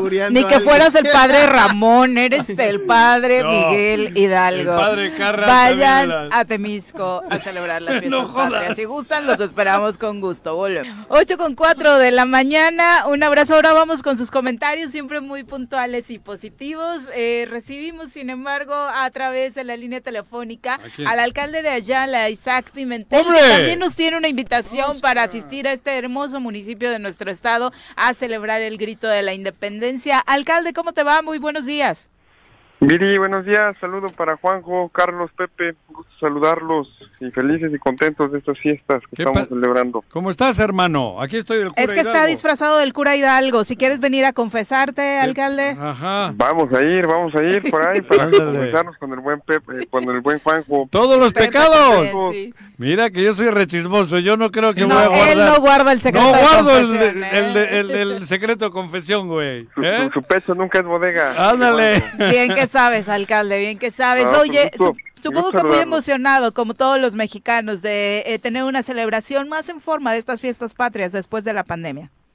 Sí, fíjate que sí, después de otros gritos posteriores que nos ha tocado dar, hoy es algo totalmente diferente. con la gente, con la alegría, con la fiesta que vamos a tener hoy en el municipio de Ayala y del cual pues bueno invitamos a todos los ayalenses y a los vecinos que escuchen eh, su radiodifusora y quieran venir a festejar Ayala, pues los esperamos con los brazos abiertos para poder llevar a cabo la conmemoración número eh, 122 aniversario de, de la independencia, 122 aniversario, 202 aniversario de, 202, de la independencia. Oye, alcalde, ¿a, a partir de qué hora empiezan los festejos? ¿En dónde va a ser principalmente la concentración allá en Ayala? Fíjate que es aquí en la cabecera municipal, en la explanada. Eh, empezamos a las 7 de la tarde con una verbena popular, eh, amenizada por un grupo local, eh, de- se llama Los Medina. Posteriormente, a las 9 empieza a tocar un grupo, se llama Tony Socapulquito. Posteriormente, a las 10.30 es la coronación, presentación de genios. Y posteriormente subimos a las 22 45 minutos a lo que va a ser la lectura del acta de independencia y acabando, pues bueno, se vienen los juegos pirotécnicos y continúa la fiesta con la Sonora Santanera. Muy La importante, Sonora, por supuesto, joder. Sí, Sí, es sí, sí, cierto. disfrutar de, aparte, un escenario tan lindo como el que tienes eh, con el Palacio Municipal. Sí, ¿Va a ser la primera fiesta con este nuevo Palacio Municipal, alcalde? Mm, no, es, es este la número 3. Las dos pasadas eh, lo dimos, pero sin gente en la explanada por el tema de la pandemia. Sí, sí, sí. pero que hoy será la primera vez con, Con eh, esperamos lleno total en la explanada municipal del municipio de Ayala. Que eso lo vuelve, por supuesto, Qué una bueno. experiencia mucho más linda. En materia de eh, seguridad, alcalde, ¿cómo se preparan? Bien, fíjate que bien que estamos en coordinación con el quinto regimiento aquí eh, militar que nos va a dar cobertura y protección en inhibir con presencia de elementos y bueno que tenemos a todo el personal de seguridad pública hoy laborando los 150 elementos y donde se habrá tres puntos de acceso para la plaza eh, principal y que invitamos a toda la gente que vaya con sus familias, un evento 100% familiar y con mucha seguridad para todos los ayalenses. Se tenía preparado un desfile, pero desafortunadamente por causas que no fueron del ayuntamiento, eh, ya no se va a tener el desfile el día de mañana, alcalde. Sí, fíjate que por causas y solidaridad al Rebeti 194 de aquí de Ayala, nos unimos a la pena que embargó al- al- a, la institución y que por respeto a la institución que iba a ser partícipe, pues decidimos posponer el desfile, pero que del día 28 de noviembre realizamos en Ayala un desfile cívico también que se ha pospuesto por la pandemia, pero que es tradicional de aquí del municipio que ahí retomaremos eh, para que todos los ayalenses disfruten un, un desfile cívico. Eh, digo, para contextualizarle a la gente que no sabe lo que sucedió en, este, eh, en esta institución educativa, un joven que se encontraba haciendo deporte de pronto se desvaneció y eh, perdió la vida y es por ello el contexto. No es otra otro tema, sino es esta pérdida de este estudiante que desafortunadamente murió por una situación de salud. Sí, desafortunadamente pues perdió la vida ahí adentro de la institución, eh, un joven de 15 años, la cual Mm. pues nos, nos embarga la pena y eh, estamos con la familia, pero que sin duda también la institución pues re- resintió este este lamentable hecho y pues por eso que se pospone el desfile en solidaridad de, del Cebetis. ¿Qué mensaje le envías a tu población, alcalde? Pues estamos trabajando un gobierno de continuidad y que pues bueno, eh, el municipio de Ayala sigue eh, con paso firme, caminando, avanzando y que pues bueno, empezaremos con unas obras magnas que fuimos eh, nosotros eh, en campaña a prometer y que empezaremos con nuestra Casa de la Cultura en el mes de enero para Ujú. poder eh, hacer algo magno eh, y fomentar en nuestro municipio a todos los jóvenes que quieren aprender alguna oficio, algún arte, música, teatro, ballet, pues bueno, va a haber la oportunidad de que aquí en Ayala tengan un, lugar de esparcimiento y poder fomentar todo ese tipo de actividades culturales y alejar a los jóvenes de la calle, que es a lo que nos vamos a abocar a la juventud en estos dos años y meses que nos quedan.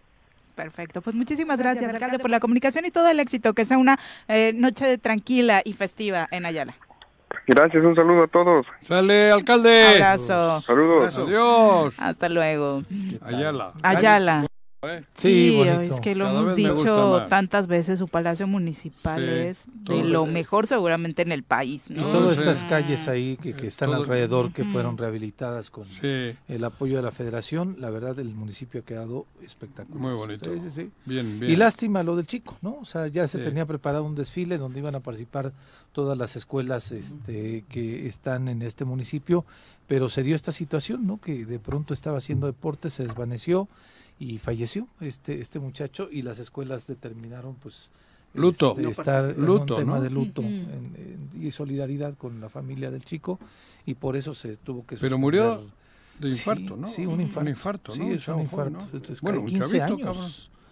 Imagínate. Fíjate, alguna Sí, falla cabrón. tendría Sí, ya. ahí en Seguramente. Eh, comentarios del público, profe Arnaldo Pozas, un abrazo. Chacho Matar también dice sobre el tema de Beto Sánchez, nada más le representa a Morena en el distrito 8 14 mil votos. Sin problema puede reelegirse o buscar una plurifederal eh, y a través de cualquier partido. Qué mejor si eso No, pero- eh, se suma, ¿no? Es que yo No, insisto, yo yo creo- insisto, Beto Sánchez es quien le permitió al PRI que conservara su registro, Su aquí en el registro. Claro, Estado. Claro. Entonces que lo quieren el, que, More- rechazar, que la secretaria del ayuntamiento di- de perdón del de Morena diga no no Pero no, esa chica, ¿quién es? ¿Secretaria? ¿De dónde, ¿De dónde ha salido? no sé, Secretaria de- a- No sé, voy a pero plop, me acordé de Condorito. y. Sí, Paco Carzu también dice, buenos días, Soreros. Eh, dijo Cuau que 700 millones se robó Graco del Coruco y que no ha pasado nada. Pero me ¡Se pre- equivocó el del reemplacamiento! Pero- ¡Cuauhtémoc! ¿Dónde estarán los Pero me pregunto, Cuau, ¿qué ha hecho? Ni un bache ha tapado en la zona sur. Las carreteras están en terracería. Él está restaurando canchas que hizo Graco. Ha hecho que le entreguen obras del pasado y las presume como restauración. Ni No siquiera en su tema, que es el deporte, ha tratado de hacer las Nada. cosas bien. Pero ¿por qué nos da miedo a decir nada? Nada más nada. para y nada más para precisar Y los que le di, y los que le adulan y le se la eso, nada. así es Nada. No tiene ni qué decir. Nada. No ha hecho nada. Al revés. Peor, nos ha hecho daño. Y mucho. Y mucho. Comentar nada más de precisar que no le pasaron bien el dato al Gober porque el Coruco, la, Bueno, la cantidad eso, que güey. dicen que se gastó fue 800 y cacho de millones. no Ya, ya 700. les- Pero no. Él dice que se chingaron 700, que Ah, gastaron entonces, 100. entonces nada más que costó el estadio nada más ciento y tantos ¿Qué millones. cosas? ¿De dónde has rentado tú ese uniforme, güey? Ocho con ¿Con qué doce. lana? Seguro que es la del Coruco, güey. No El te hagas. Es, es Versace esto, ¿no? Ah, Esto Eso es Versace, con lana del Coruco, güey. Saludamos con muchísimo gusto al comandante Eric López para el reporte vial. ¿Cómo amanece Cuernavaca, comandante? Buenos días. Hola, ¿qué tal? Muy buenos días. Así es. Sí tenemos algo de carga vehicular sobre avenidas principales. En este momento sobre Avenida Morelos Sur tenemos ligera carga desde el Polvorín con dirección hacia Las Palmas. Ya están aplicados los operativos viales. De igual manera sobre Avenida Zapata, únicamente en Glorieta Tlaltenango, pero se encuentra totalmente fluido hasta el norte, eh, hasta Buenavista, y eh, sobre Paloma de la Paz con dirección hacia Buenavista, Heroico Colegio Militar, sin problemas de circulación. Avenida Universidad se encuentra totalmente fluido hacia la máxima casa de estudios. Domingo 10 y Vicente Guerrero sin problemas de circulación. Avenida Río Mayo totalmente fluido y Avenida Diana únicamente lo que entra hacia Mesalina con ligera carga vehicular. Boulevard con agua Tizoc lo tenemos sin problemas de circulación y únicamente calle central con ligera carga hasta guarderías del IMSS. La Luna Coronel Ahumada y sobre Plan Ayala y hasta el Vergel. Se encuentra totalmente fluido y aplicados los operativos viales, únicamente en el Vergel, en el Mercado de los López Mateos, en la zona norte, con ligera carga vehicular, y de igual manera el primer cuadro de la ciudad, para que ya tomen sus precauciones, Cerradito. ya se encuentra cerrado al el circuito, se encuentra cerrado calle Hidalgo, Gutenberg, calle Guerrero, Boulevard Benito Juárez, esquina con las casas, y todo el circuito del Zócalo y Plaza de Armas ya se encuentra cerrado, para que tomen sus vías alternas, y este bueno también en la noche por favor si van a ingerir bebidas embriagantes no conducir es muy importante. De igual manera el día de mañana a partir de, las Palmas hasta el Calvario va a estar cerrado. Para esto por el motivo del desfile que se llevará a cabo sino que va a empezar sobre Hidalgo y subirá en sentido contrario por Galeana para subir hasta Matamoros y llegar hasta el Calvario. ¿A qué hora es el cierre mañana? El cierre no es va a estar el cierre desde hoy Ah, ok. Desde No, por el desfile. primer cuadro y mañana a partir de las 5 de la mañana ya va a estar cerrado desde Las Palmas hasta el Calvario Sí, el de ayer me tocó fue por ahí del de mediodía, ¿no? Eh, justo andaba por el centro y, y se cortaban las calles para el- el la instalación será a las de... 10 de la mañana Ajá. lo decía ayer en el centro, la instalación de los comerciantes, ¿no? Como parte de la verbena popular que se llevará hoy. Así es, sí, ya también ya están en las instalaciones de, todos los comerciantes de la verbena popular que se llevará al cabo el día de hoy en la noche, y ya están instalando desde ayer y ahorita, bueno, ya están terminando algunas cosas. Perfecto, pues muchas gracias, comandante, muy buenos días. Claro que sí, excelente día. Un abrazo y todo el éxito también, porque son días de mucho, mucho a ellos. Tampoco elotes van a poder llevar, se prohibieron ah, en Plaza de Armas para que no se vaya a ocurrir aventarle uno al gobernador. ¿Huevos han prohibido? No. Eh, hay algunos que ya no llevan. Es el día que no para darle. Ah, no, no, no tampoco. Esas Oye, yo, son los días que menos que descansan huevos los cuerpos de emergencia. Es delito. que si llevas huevos, Incito supongo que no te los van a dejar pasar. Incito al, al pecado, Bueno, tampoco te van a revisar, ¿verdad? No, Llévate unos crucifijos. ¿Sí? ¿Para qué? ¿Para el milagro? Y, ajos. Un abrazo, Virginia Colchado, también para Iván de Jesús. Dice, sobre el chico pudo haber sido una cardiopatía congénita que a veces no logran detectarse y ocasionan muerte súbita de este tipo en algunas personas, particularmente que ejercen deporte. A veces no es fácil detectarlo. Me llamar también un abrazo hasta Huitzilac. Ángel dice, me parece que no hay nada que celebrar. Muchos asesinatos en el país. a ver, a ver, a ver. Conmemorar es una cosa.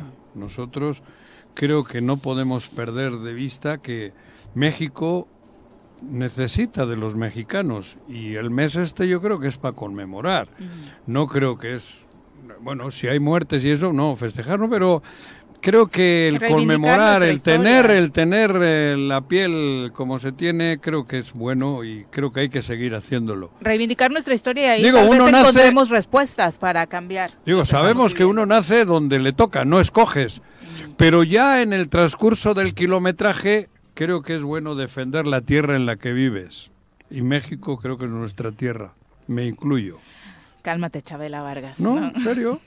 que tiene una frase muy parecida. Pero bueno, pero no, le mandamos... Lo digo de corazón. Yo nací en Bilbao, viví muchos años allí, soy vasco y defiendo la tierra del País Vasco. Sí, es que Chabela decía que no nació acá, que los mexicanos nacen donde se les da su... Pero después de 34 años, yo sé que hay que defender esta tierra, y lo de tierra equivale a país, a patria. Bueno, son las 8 con 17, nos enlazamos ahora con quien sigue siendo presidente de la mesa directiva del Congreso del Estado de ah, Morelos, Francisco Sánchez, a quien recibimos con muchísimo gusto en este espacio. Diputado, ¿cómo te va? Buenos días. Hola, Viri, buenos días. ¿Qué tal? A todos. Contentos. gusto saludarlos. Muy bien, muchas gracias, diputado. Acá, eh, reflexionando sobre lo sucedido ayer en el Congreso del Estado de Morelos, se envía una buena señal a la ciudadanía con los consensos generados, eh, incluida, por supuesto, tu ratificación al frente de la mesa directiva. Pues sí, por supuesto.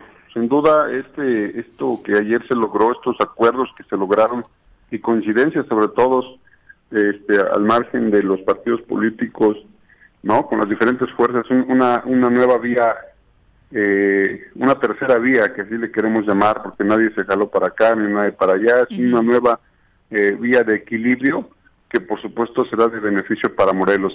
Y primeramente Dios, vamos a destrabar toda la parálisis legislativa, vamos a avanzar. Y por supuesto, este, eh, yo reconozco y agradezco a mis compañeros la ratificación en un servidor como presidente de, de la mesa directiva para este año segundo año de ejercicio constitucional. Definitivamente decía una buena señal, sin duda, la mandada ayer, pero después, ¿cómo hacer que la población confíe en que realmente esta buena señal va a generar un cambio permanente y se logre esto que nos estás compartiendo? Eh, por supuesto, disminuir toda esta parálisis legislativa, ¿por qué no acabar con ella y generar eh, los consensos que se necesitan para que de verdad se saque un presupuesto socialmente responsable con los morelenses, por ejemplo? Tenemos muchos retos por delante sin duda ese es un gran paso, no es, no es todo, por supuesto, coincido. Todo lo importante y lo sustancioso y lo que va a generar resultados está por venir. Todavía depende de nosotros, de todos, ¿eh? de los 20. Mi deber es hablar por la legislatura. Eh, ahorita que me han ratificado como presidente del Congreso, pues obviamente yo represento al Congreso en su conjunto y, siempre exhortaremos a todos, a los que realmente nos eh, sintamos con ese amor, con ese cariño por nuestra tierra, por Morelos y por cada rincón que nos llevó a una representación. Somos representantes populares. El pueblo de Morelos está reunido en el Congreso y el pueblo tiene que definir cuáles son sus dolencias, hacia dónde queremos enfocar el recurso de los morelenses y por supuesto sacar presupuestos que convengan al Estado. Eh, nuestro deber y nuestro nuestro objetivo, nuestra línea de trabajo es por supuesto tender mano a los demás poderes, a las demás instituciones, órganos autónomos. Tenemos que trabajar en colaboración, pero genera mucha esperanza porque eh, sin duda eh, el Congreso, el pueblo de Morelos, la soberanía popular que estamos, que hoy representamos, este, tiene mucho que, que hacer, que ajustar para beneficio de nuestro Estado. Esos son los grandes retos, aparte de los nombramientos que por supuesto deben de ser de ciudadanos o ciudadanas eh, que cumplan con el perfil al trabajo que van a desarrollar y que den un mejor, un mejor servicio al final, que es a la ciudadanía. Son muchos retos por delante y, cada uno los iremos abordando paso a pasito, pero pues rapidito, ¿verdad? Porque esto ya, el tiempo es no, es precisamente nuestro mejor aliado. Justo, justo Paco, iba yo a, preguntar, quizá va en el mismo sentido, pero eh, esta nueva composición del Congreso, eh, obviamente al interior, va más allá de estos dos o estos acuerdos que se generaron ayer, la ratificación de la mesa, la Junta de Coordinación, pudieron avanzar en cierta agenda legislativa en donde vayan coincidiendo al menos esta mayoría legislativa o apenas este, a partir de esta nueva recomposición o composición van a empezar a, realizar y puntualizar cuáles sería lo prioritario que empezarían a trabajar. Sí, mira, este, en este caso, quiero decir que en las pláticas previas que, que tuvimos, no solamente con los que hemos coincidido de inicio en esta en esta nueva alianza legislativa, este, lo que se puso sobre la mesa no son intereses personales, son intereses de, que el tiempo se nos va, de que la oportunidad la estamos desperdiciando. Ya va la tercera parte de nuestra legislatura y, al final de cuentas la gente nos va a juzgar por nuestras acciones. ¿Sí? Por lo que hagamos o dejemos de hacer hoy, pues mañana seremos bien o mal vistos por la ciudadanía. Y, creo que eh, todos, te puedo decir, hasta este momento pues estamos eh, anteponiendo el interés de, la sociedad, de efectivamente en la agenda legislativa está poder generar un presupuesto mejor eh, distribuido para las instituciones como de salud, como el tema de seguridad, por supuesto, el salario, el aumento salarial a policías, es decir, que nuestras acciones vayan acorde a las circunstancias que hoy está viviendo nuestro Estado que pero que efectivamente el Congreso, este, como un poder autónomo y, que es vigilante pues de la correcta ejecución de los recursos, pues que todo esto que se pueda eh, orientar como presupuesto, pues al final de cuentas sí rinda un fruto para la sociedad. Y velar por esa autonomía que dices. Así es. Paco, eh, comentábamos acá en el programa ya unos días atrás también que esta legislatura, por lo menos para mí, no es igual que las anteriores, porque ha habido un grupo, un grupo de resistencia, está habiendo un grupo de resistencia ante un ataque como el que siempre ha ocurrido, ¿no? Del Ejecutivo hacia el Legislativo. Y también antes hubo un grupo de alcaldes, que todavía los hay ahora, que también fueron ejemplares y se resistieron. Los resultados de hoy no son casualidad. A ustedes les ha tocado chingarle y sufrir. Sufrir insultos, agresiones, amenazas. ¿Hasta cuándo va a durar esto? Estos 14 o 15, porque también luego temblamos sabiendo que alguno otra vez puede, mañana tienen otro asunto por allá y se van. Sí va a ser sólido ya desde ahora, sí ese grupo que tanto ha luchado va a tener la, la, la, esa posibilidad de tener 14 o 15 pues vamos por 20, ¿no? Este, el reto es ampliar cada vez Espera, te, voy a dar, calificada. Te voy a dar mi bendición, hoy puedo. dale, dale, Juan. no, perdón, dale.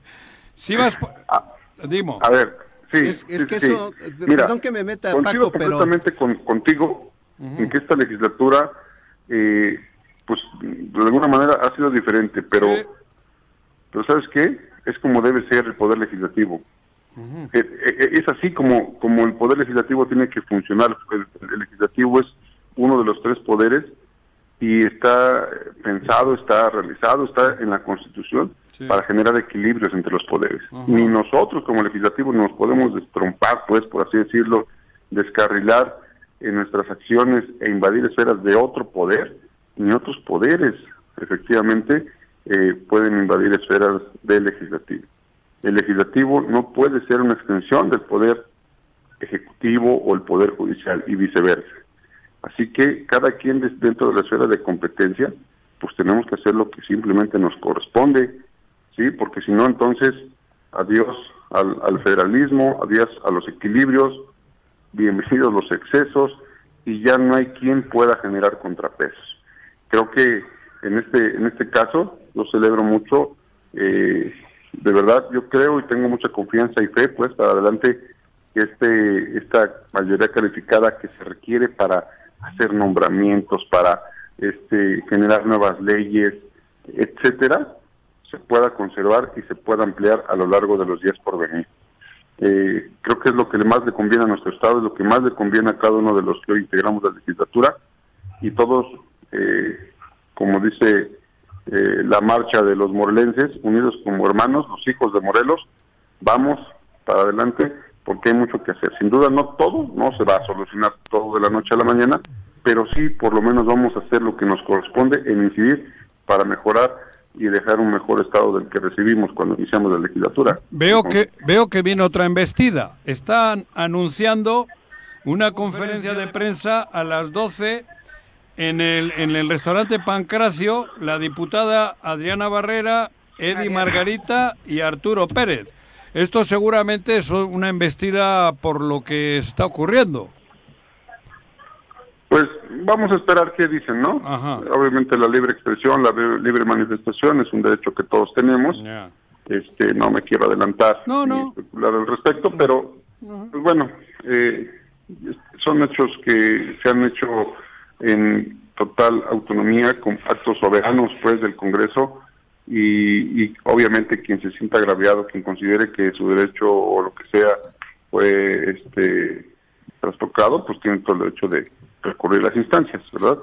Pero por lo mientras, lo más importante es generar cuestiones sustanciosas, efectivas para la sociedad. Y a eso vamos. Trabajo, a nombrar por el. Instituto de la Mujer, a nombrar ya próximamente la convocatoria que tenemos abierta del, del Unitario de Tuja. Justicia, el Tribunal Unitario de Justicia para Adolescentes, a generar convocatorias de magistraturas que hoy están vacantes y que el Poder Judicial también tiene que tener sus condiciones para hacer bien su trabajo, etcétera.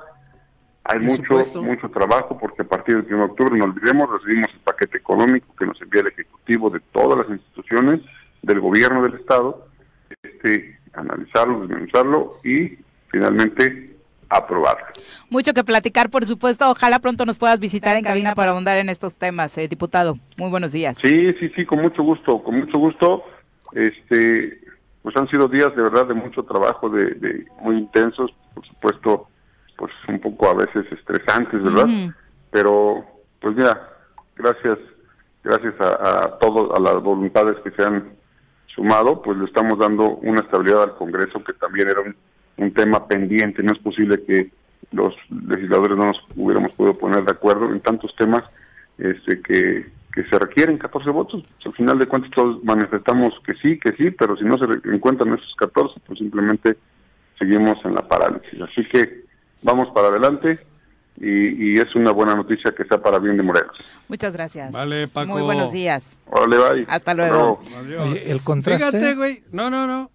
¿Tú has leído un comunicado de quién? De la, De la secretaria de aquí. partido. Pues yo te voy a leer otro de la secretaria nacional, Citlali. Ándale, Ah, sí, allí va para allá. La- Bienvenido, diputado Alberto Sánchez Ortega. Enhorabuena por el grupo parlamentario de Morena en el Estado. Que se pongan de acuerdo. No, que se pongan de acuerdo, no que se vaya la... No, que la de aquí Las entienda de qué se trata. Las Esto instancias no, inferiores cabrón, se ¿eh? subordinan a las superiores. Así de fácil. O sea, Va- Vamos no a pausa, jodas. volvemos. Con 31 de la mañana, gracias por continuar con nosotros. Vamos a tener una charla precisamente sobre nuestro México y nos acompaña en cabina la maestra de historia, Mirza Roxana, eh, a quien saludamos con muchísimo gusto. Bienvenida, muy buenos días. Gracias por invitarme, muy buenos días a todos.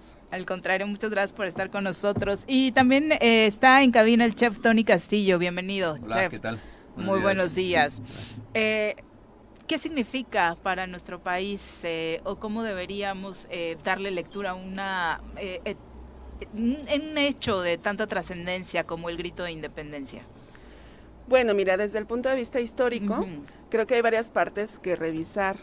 Em, tradicionalmente, la independencia fue una celebración que se fue gestando o creando para poder dar identidad a los mexicanos. Entonces, em, quiero pues mencionar algunas cosas que tal vez van a romper el corazón de algunas personas, como el hecho de que tradicionalmente el grito eh, fue hecho no, no con un fin de celebrar a la nación, porque la nación mexicana ni siquiera existía en ese momento, entonces pues nosotros actualmente gritamos Viva México en cada 16 de septiembre o cada, cada 15 en la noche, pero originalmente el cura Hidalgo lo que dijo fue viva Fernando VII y viva la religión, viva la Virgen de Guadalupe y viva el mal gobierno. Esto puede parecer una contradicción, muera el, mal gobierno.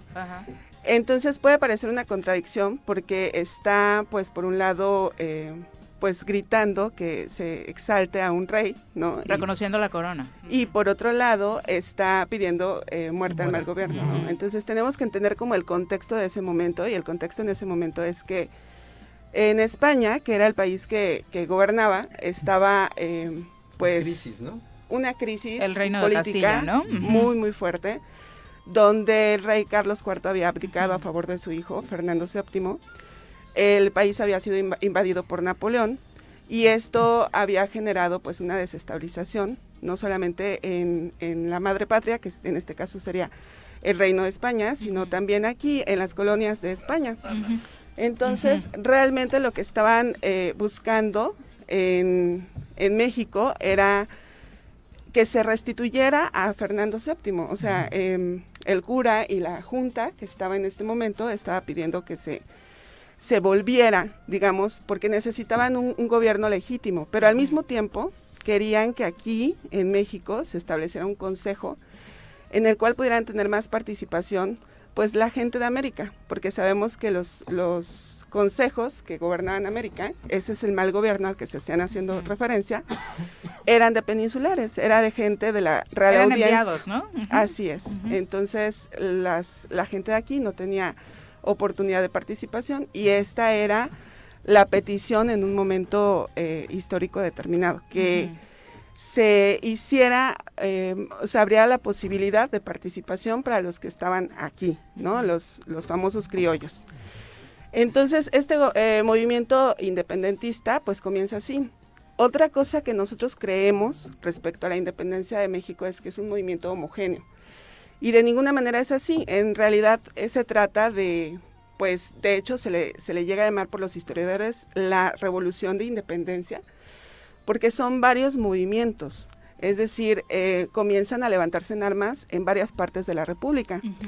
Y esto obviamente pues da como resultado que existan diferencias entre lo que pide una facción, lo que pide otra facción y el proceso, pues tampoco es un proceso eh, que dure poco tiempo, sino que pues a lo largo de 11 años los intereses van cambiando. Entonces, si en un momento se está pidiendo que se restablezca al rey en España, porque ya Napoleón lo tenía bastante dominado, incluso se hablaba de que lo tenía prisionero en algún momento, este movimiento va tomando otros matices y entonces llega el momento en que sí ya se está pidiendo un gobierno autónomo y posteriormente ya se está pidiendo un gobierno independiente, ¿no?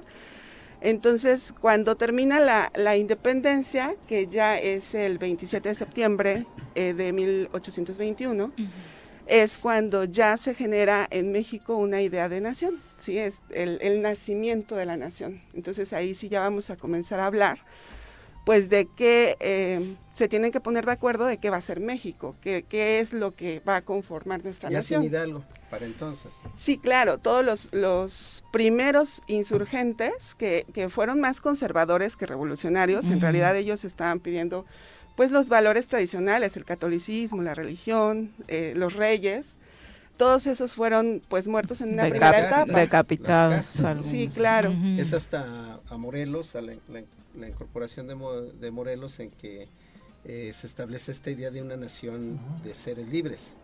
Sí, Y también hay que resaltar que tanto el cura Hidalgo como Morelos fueron miembros del bajo clero, ¿sí? Entonces también dentro de la Iglesia Católica había facciones. Hay luchas de poder, ¿no? Sí, el alto clero... ¿Dónde estaba yo, dices? en el bajo clero, como siempre. Muy bajo, por cabrón. no decir el bajo mundo. Ahí te quedaste. Sí. Cochinote. Entonces, el bajo clero obviamente pues tenía una afinidad más con las clases bajas y estaba pues con, con de hecho el, el documento que Morelos eh, pues firma, Sentimientos de la Nación, es un documento que rescata, rescata todas las ideas de los de la baja, de la clase baja, del, del la, la clase popular, digamos. O sea, eran sacerdotes con una conciencia social y de preocupación por lo que sucedía con las minorías muy importante. Hay que Así reconocerles es. eso, ¿no? Sí, pero eh, pues tenían eh, sus enemigos dentro de la misma iglesia católica, de alto clero. Tenían su Norberto. De parte, de parte de todos los, los realistas, ¿no? Entonces el alto clero pues pues estuvo condenando todos estos estos levantamientos y El alto clero estaba al servicio de la corona. Claro. Obviamente. Como siempre Y estaba. muchos de ellos es. también estaban todavía representados por peninsulares, ¿no? Así Claro. es. Sí, los Ujú. puestos altos, tanto en, en el clero como en la política, pues estaban ocupados por peninsulares. Entonces era una lucha así. Ahora, eh, también es importante resaltar porque la gente, digamos, como los indígenas, la- las clases eh, trabajadoras se unieron. Y esto es porque había un impuesto que se les había... eh, pues se les cobraba, la corona española cobraba un im- impuesto per cápita a los indígenas. Entonces, Como el reemplacamiento, Juan. Como más o menos. lo que, lo que se les había prometido es que se les iba a dejar de cobrar este impuesto. Entonces, este fue el motivo por el cual eh, muchos Se motivaron a participar, pero pues sí hay que resaltar que este, se motivaron a participar con lo que tenían a mano, ¿no? Piedras, hachas, Machetes. palos, machetes. Entonces había una gran desventaja con respecto al ejército Como realista realistas. Claro. y por eso fue una, una lucha sangrienta. ¿Qué reflexión en general le dejarías a los ciudadanos y ciudadanas mexicanas para esta noche? Bueno, como te comentaba al inicio, creo que, que lo básico es la creación de la identidad. Entonces, Exacto. Este es una, una fiesta que se celebra para ver eh, por qué somos mexicanos, ¿no? Y si tú ves la historia posterior, México siguió 100 años todavía en luchas entre nosotros eh, que costaron muchas vidas y entonces parte de estos 100 años fue eh, llegar a esta reflexión en qué teníamos que enseñarles a todos para que se sintieran parte de la misma nación. Entonces, para que no dijeran yo soy de Yucatán, yo soy de Morelos, yo soy del norte, yo soy de Chihuahua, sí, porque esto fue lo que, lo que sucedió. Si ustedes se fijan, cuando México se independiza, era un país que abarcaba hasta el Canal de Panamá y hasta la Alta California y Texas. Y terminó perdiendo territorios porque no era un país cohesionado, sino que tenía estas ideas de, bueno, de regiones, ¿no? Para no perder más eh, territorio y para lograr esta cohesión en la gente, pues se necesita crear el mexicano como tal. Entonces, por eso es importante este tipo de fiestas, porque nos da una idea de qué somos, quiénes somos y por qué somos eh, hermanos de alguna manera, sí, que somos hijos de la, de la misma nación, esta idea de fraternidad. Y ¿Qué que no- dirías que es lo que nos une? Porque nos peleamos todo el tiempo a manera de broma, de ay, los regios son los codos y los regios dicen nosotros mantenemos al sur, ni trabajan, ni tenemos esos pleititos, ¿no? Pero, pero ¿qué nos unificaría? Bueno, nos unifican muchas cosas y creo que eh, parte de esto nos va a hablar eh, El aquí chef, el chef. Pero, este, pues justo nos unifica nuestra cultura, eh, nuestras tradiciones, nuestra, nuestros mitos históricos incluso. O sea, esta, esta independencia se llega a conformar como un mito, pero justo para darnos esta idea de que somos parte de, ¿no? Y esto es lo más relevante que yo creo que podríamos mencionar respecto al tema. Muchas gracias. Y chef, Muy la gastronomía, vaya que nos unifica. Dejan de caernos más los regios cuando Claro. comemos carnita asada y los regios dejan de pelearse con los chilangos cuando disfrutan su gastronomía. Claro. Y el chile nos une a todos. A todos. No, bueno. Digo, sin albur, güey. Es verdad, ¿no? Sí, claro, Es claro. el producto que a todo lo que ha dicho ella es el, Sí, claro. Es, el es, más es, común. es unánime en todo es México. en patrimonio intangible declarado Sí. por las Naciones Unidas Sí, sí. Patrimonio Intangible de la Humanidad. El ¿Qué- chile. qué Nuestra gastronomía, No, Ah, Juan la Gil. gastronomía. La gastronomía. Pues sí, definitivamente eh, no hay celebración sin, sin comida, ¿no? y, y lo bonito yo creo que tenemos en México es que en cada región vamos a encontrar platos típicos que, que son muy representativos de cada lugar. Este, y, Y otros que esos- son híbridos, de que- cada, de- que se juntan, Sí, que, sí, que sí. hacen el México ese, eso ¿no? surge de Sí. un sincretismo muy fuerte, ¿no? Ajá. La cocina mexicana surge Ajá. del sincretismo de los ingredientes que estaban Ideas. presentes aquí, Sí. junto con los todos los condimentos y los agregados de la cocina española. Sí. Eso hace esa riqueza tan vasta. Fíjate que hace, eh, hace poquito tiempo yo, yo mencioné algo relacionado a la, la- a la influencia que hemos tenido, ¿no? Que, que hemos adoptado cosas, Mm. pero no hemos permitido cambiarlas como tal, ¿no? Por ejemplo. Que eso es importante. Eso es importantísimo. Esa es la identidad. Claro, ¿no? Entonces tenemos, por ejemplo, los chiles en hogada, que son tan, tan tradicionales. Para. ¿Capeados o no capeados? Híjole, esa pregunta me encanta. Los Este- de nogada, a mí no me gustan capeados. No, no, no. Con condón, dices. Ajá. Sí. Pues Yo pienso, yo pienso que, que, que no deberían de ser capeados. ¿Verdad? Y que me Sí. perdonen por ahí todos. Somos equipo de no Sí, sí, sí. quede embarazada, cabrón, no hay pedo. Lo, lo esencial en un chile en nogada es la salsa. Y, Sí. si, y si sabes hacer la nogada como tal, Ajá. no necesitas huevo para disfrazar sabores. Claro. ¿no? Claro. Entonces, para mí es la forma más, más Natural. recomendable de, de probarlos. La natural. El capeado es, pues, en- si lo pones en una especie de, de jitomate y eso absorbe los sabores y entonces es otro tema, ¿no? Pero sí, los chiles en nogada, en nogada definitivamente para esta cena son esenciales. El pozole, lógicamente, pero el pozole yo tengo entendido que es más como para después del grito y que la gente se queda celebrando. Porque hoy se cena tarde. ¿no? Exacto, Ujú. sí, los chiles y las te La sientas y disfrutas la cena.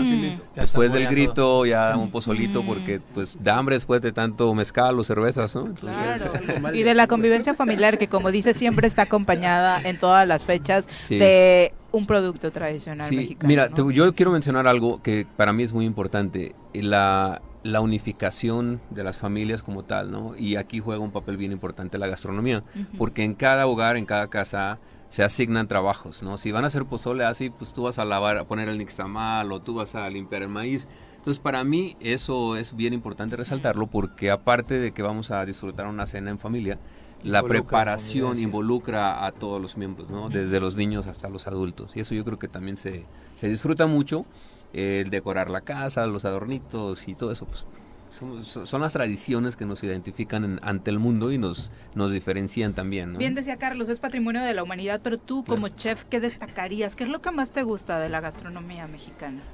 Mira, lo que más me- yo creo que es el, el uso y la flexibilidad de los ingredientes. Eh, yo creo aquí tenemos en, en México, en Morelos, yo soy de aquí y, y me sorprende cada vez que, que quiero cocinar algo y salgo al patio y ah, que voy a cortar el pasote, que voy a cortar esto. Nosotros tenemos una, una facilidad de, Sí, de que hoy los grandes utilizar. restaurantes han puesto su jardín Su fuera. Claro. México es el jardín de, la- de la Nos- cocina. nosotros lo tenemos en el- nuestras casas, ¿no? En todos lados. Entonces, yo creo que, que lo bonito de la cocina mexicana es esa, es la variedad que tenemos, es la, la diversidad que nos, o sea, no hay un país en el mundo como México. Y que a quien cocina le permite innovar cotidianamente, También, ¿no? y aunque aunque hagas innovaciones, va a seguir siendo comida mexicana, ¿por qué? Por el uso de los ingredientes. Sí, a través de esos ingredientes que tienes Claro, tan a la mano, entonces ¿no? eso es la, la gran ventaja que tenemos ante el mundo, ¿no? En, en la cocina Por mexicana. eso no fusionen mucho con aquella, cabrón. Mira, No, en serio, no, no, en serio, digo. No. Aquella es aquella y esta es esta. No, no le Claro. No le mezclo. Digo la verdad, ¿eh? Sí, sí, sí, sí, sí. Yo creo que es mantener cada uno su... Sí, claro. No, es que sí, o sea, son platos, lo- en México tenemos una cocina tradicional, Claro. muy, muy representativa. Y, y, lógicamente hay chefs muy muy reconocidos hoy en día este, mexicanos muchísimo, ¿no? Es que la gastronomía mexicana- Sí, sí. ya, Sí, sí, joder, y, tenemos, bueno, tenemos seis de los mejores restaurantes en el mundo, Mm. entonces Sí. eso quiere decir mucho, ¿no? Los, los mexicanos estamos haciendo muy buena labor y aunque aunque innovamos y aunque inventamos, Pero- la esencia sigue ahí, ¿no? Y eso es lo, lo que nos identifica. Aparte, si me permiten, em, la cocina mexicana termina siendo como una especie de conciliación, ¿sí? Porque parte de, de las, de las rencillas que, que se gestan, pues hacen como un confrontamiento entre lo indígena, lo español, Claro. ¿no? Y la, la cocina termina siendo conciliadora porque Sí. retoma eh, recetas Pero los huevos rotos que se los coman en Madrid, cabrón. Aquí. Para ir cerrando, ¿qué van a cenar hoy? Uf, yo voy a- en mi- la casa va a ser bacalao. ah, no abre el restaurante sí, hoy, Sí, ¿sí? sí, claro, Ok. sí. ¿Cómo vas a Tenemos chiles en nogada, este, mole, eh, pozole y bacalao. Ahora sí que de chile, de mole y de pozole Sí, hoy en la fiesta mexicana porque se valen esas combinaciones. Sí, sí, Muchas sí. gracias a ambos por acompañarnos, gracias. Gracias a ustedes Gracias por esta eh, compartir parte de esta historia de México y además recordarle al público si abres dónde te puede encontrar. Eh, calle Gabriel Mariaca, número 4, Ticumán, Morelos, el santuario del chef MX. Perfecto, no dejen de visitarlo, que aparte ya tienes tu tequila, ¿no? También Ahí mezcal. también para Mezcal, mezcal, mezcal. perdón, para para celebrar Uh, en claro. grande. 8 con 47, tenemos vamos. 8 con 48 de la mañana. Bueno, eh, hoy Juanji anda insoportable con los temas sexuales. No sé qué le provocó la sotana, por eso mandamos eh, llamar a ¿ah? nuestra sexóloga que ya nos acompaña en cabina, Doc. ¿Cómo te va? La doctora Adriana Guadalupe López García. Gracias, Bienvenida. buenos días, ¿cómo están? Bien. ¿Será que lo prende vestirse Se recordó de cura? Ojalá, ojalá se lo prenda. O sea, ¿no crees en mí? Creo en ti, claro que sí. Digo, hay gente que se prende más cuando se disfraza y así, ¿no? Sí, ¿no? Bueno, ¿Cómo la fantasía, ¿Son la fantasía. ¿Pero cómo son? Fetiches, Fetiches, fetiches, eso, claro, fetiches, claro.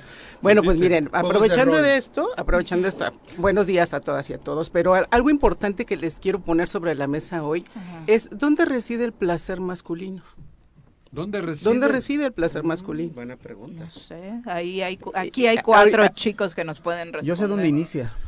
¿Dónde Ajá. está? En la mente. Con la la- mirada. la-.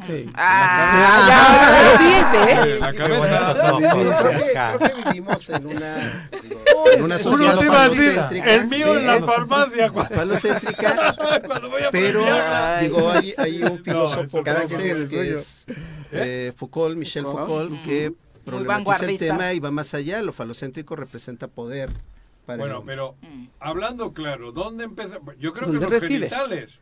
Es que fíjense que en función de, y Digo, tú, es- aunque lo decías de broma, Em- de esto de ir a la Entre broma farmacia, broma, de no. verdad, sí, tienes razón, Beto, mucho de lo, del, del placer sexual de los hombres está más puesto en los genitales. Claro. Y entonces, fíjense, pareciera que cuando entonces un hombre tiene disfunción eréctil o algún problema de control de la eyaculación, entonces su placer sexual está limitadísimo, ¿no? Claro. Y, y fíjense qué, qué triste es eso porque, yo- veamos, el órgano más extenso que tenemos para disfrutar del placer sexual es la piel. piel. Y el más grande es el cerebro, ¿no? Sin, sin decir Y, que... y dos, y nosotros dos instrumentos. La cabeza, pero la de arriba. Exacto. La La, de abajo colabora. También participa, pero no es el todo. ¿No? No, no, y entonces vean por qué eh, yo quiero insistir en esto, sobre todo este mes que vamos a hablar del placer sexual. Ah. Pero quiero insistir porque fíjense cómo desde la educación que les damos a los niños, a nuestros jóvenes, que es, ya veíamos la semana pasada, tócate o no te toques. ¿No? O sea, ¿cómo, Claro. ¿cómo empiezas a explorar?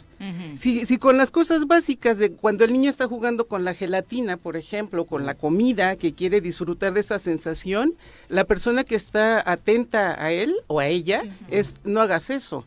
No juegues con eso, no te prohibir- toques, ponte los zapatos, no te embarres de lodo, Hazme no, no caso y no juegues, ¿no? toques. Exacto. Sobre todo esto del tacto, ¿no? De conocer texturas, que la nueva educación ya está diciendo, déjalo, que Claro. toque la comida, que se embarre. Claro, ¿no? es que si no, como, digo, no va a dar todo el tiempo embarrado, Sí, ¿no? Ni claro. embarrada, pero hablamos de cómo vamos aprendiendo y disfrutando de los sentidos que finalmente ahí el va a residir el placer, obviamente en el cerebro. Pero eso de que ya, pues a lo mejor tienes una disfunción eréctil que no vas a mejorar pronto, porque tu diabetes está descompensada, ¿no? Y entonces no es como, pues ya renuncio al placer, ya, no vas a poder hacer nada. mi vida sexual. Y, además el mensaje en relaciones, por ejemplo, heterosexuales, que tiene mucho que ver como el hombre tiene que aguantar, el hombre tiene que tener erecciones de 10, el hombre tiene que expresarse, ¿no? De, que tiene que gritar, si no grita entonces no, pues te quedaste callado, ¿no te gustó? No empezar a cuestionarlo porque a lo mejor ese hombre, en el momento que tiene un orgasmo, Gol. a eso iba, a eso iba. A lo mejor tú sí gritas, te da el calambre, pues ya está ahí, ¿no? y, y gritas de dolor. Doctora. Pero habrá personas. Eso queda entre tú y yo, cabrón. Ahí no hay secretos. Eso fue una cubetada de agua fría. Pero a veces no habrá. No, no te creas, No, no, no, te no. creas, querido, no te creas. Si eras sido mi mejor alumno.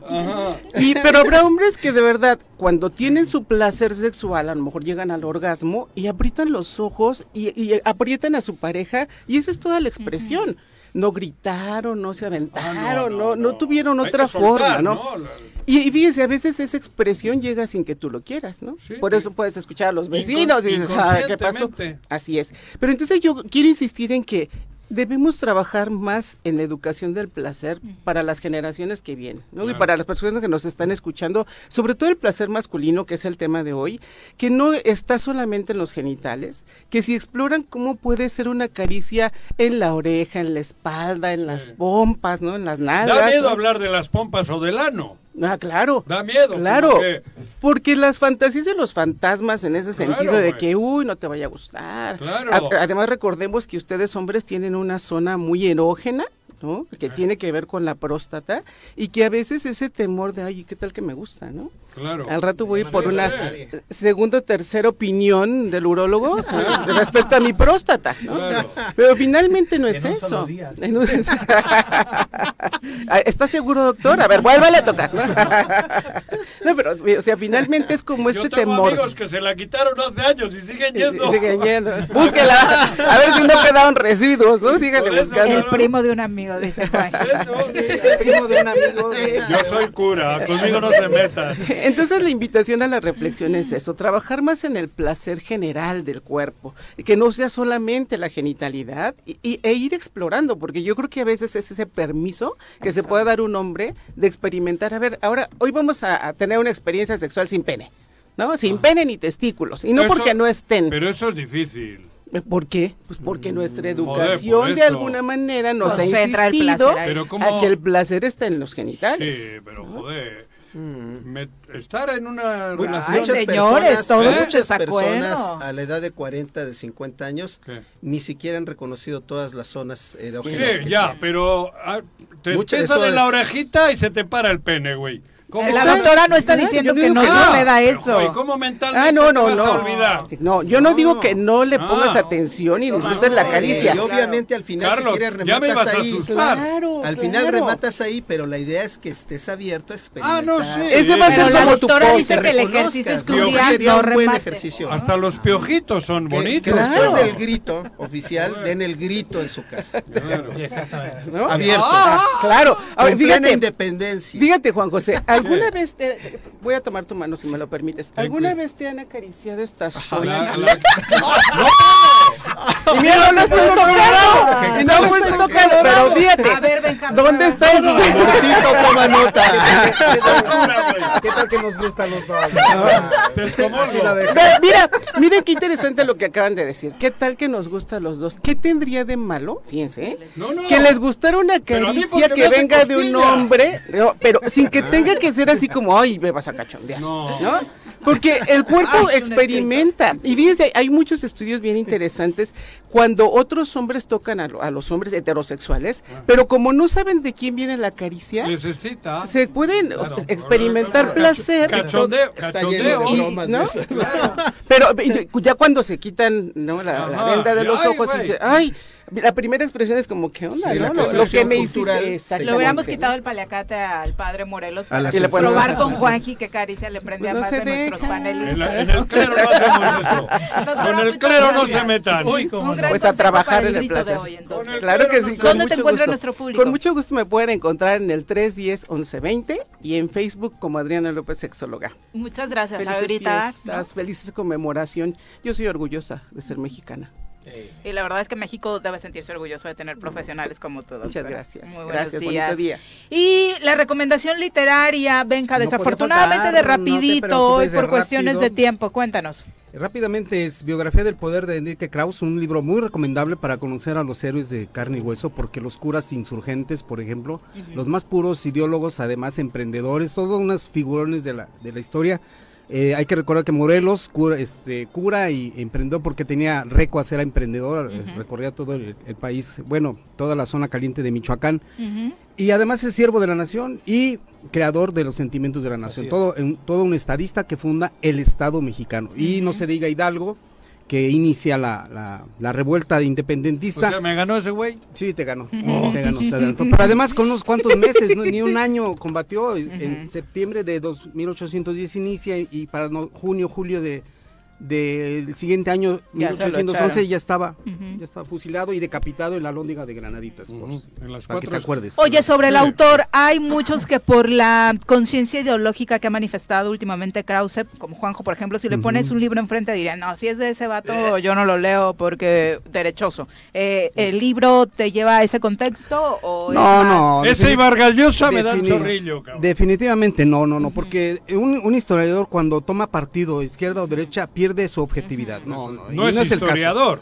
No es historiador, Es entonces es tendencioso. de carne y hueso. Sí, exacto. De Además, hueso, toda ¿no? la obra eh, completa de Enrique Krauss que habla de la biografía del poder, eh, la, la presidencia imperial, son libros de análisis del poder, Histórico. que lo hemos, lo hemos históricos. Y el siglo de caudillos nos habla del, del, del siglo que va de 1810 a 1910, es decir, de Hidalgo a Porfirio Díaz. y son datos más desmenuzados del personaje. Y muy atractivo también analizar el, el punto de vista que, que da sobre Antonio López Santana, el seductor de la patria, ¿no?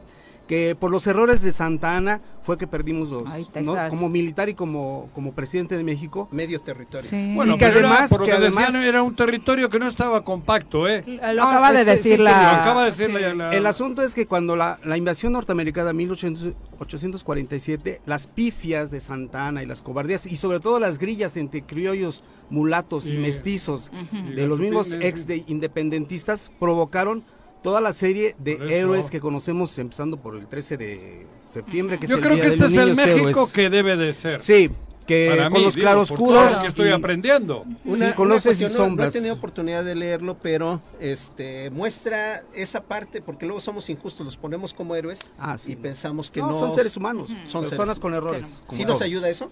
¿El Claro libro? que sí, claro que sí, pues conocerlos de, de carne y hueso. y Ayer, ayer en la mañanera justo parece un choro matutino porque hay muchas secciones. En la sección de recomendaciones Ah, literarias lo que decía el presidente era eh, la lectura que proponía era la de justo uno de sus compañeros en el gabinete, Paco Ignacio Taibo II, Patria 2, que es un tomo que dice nos puede dar un contexto real de lo que ha sucedido en Otro este libro de Paco es eh, Pancho Villa, ni más ni menos. Exacto. Yo recomiendo a José Manuel Villalpando Claro, ese es también. español.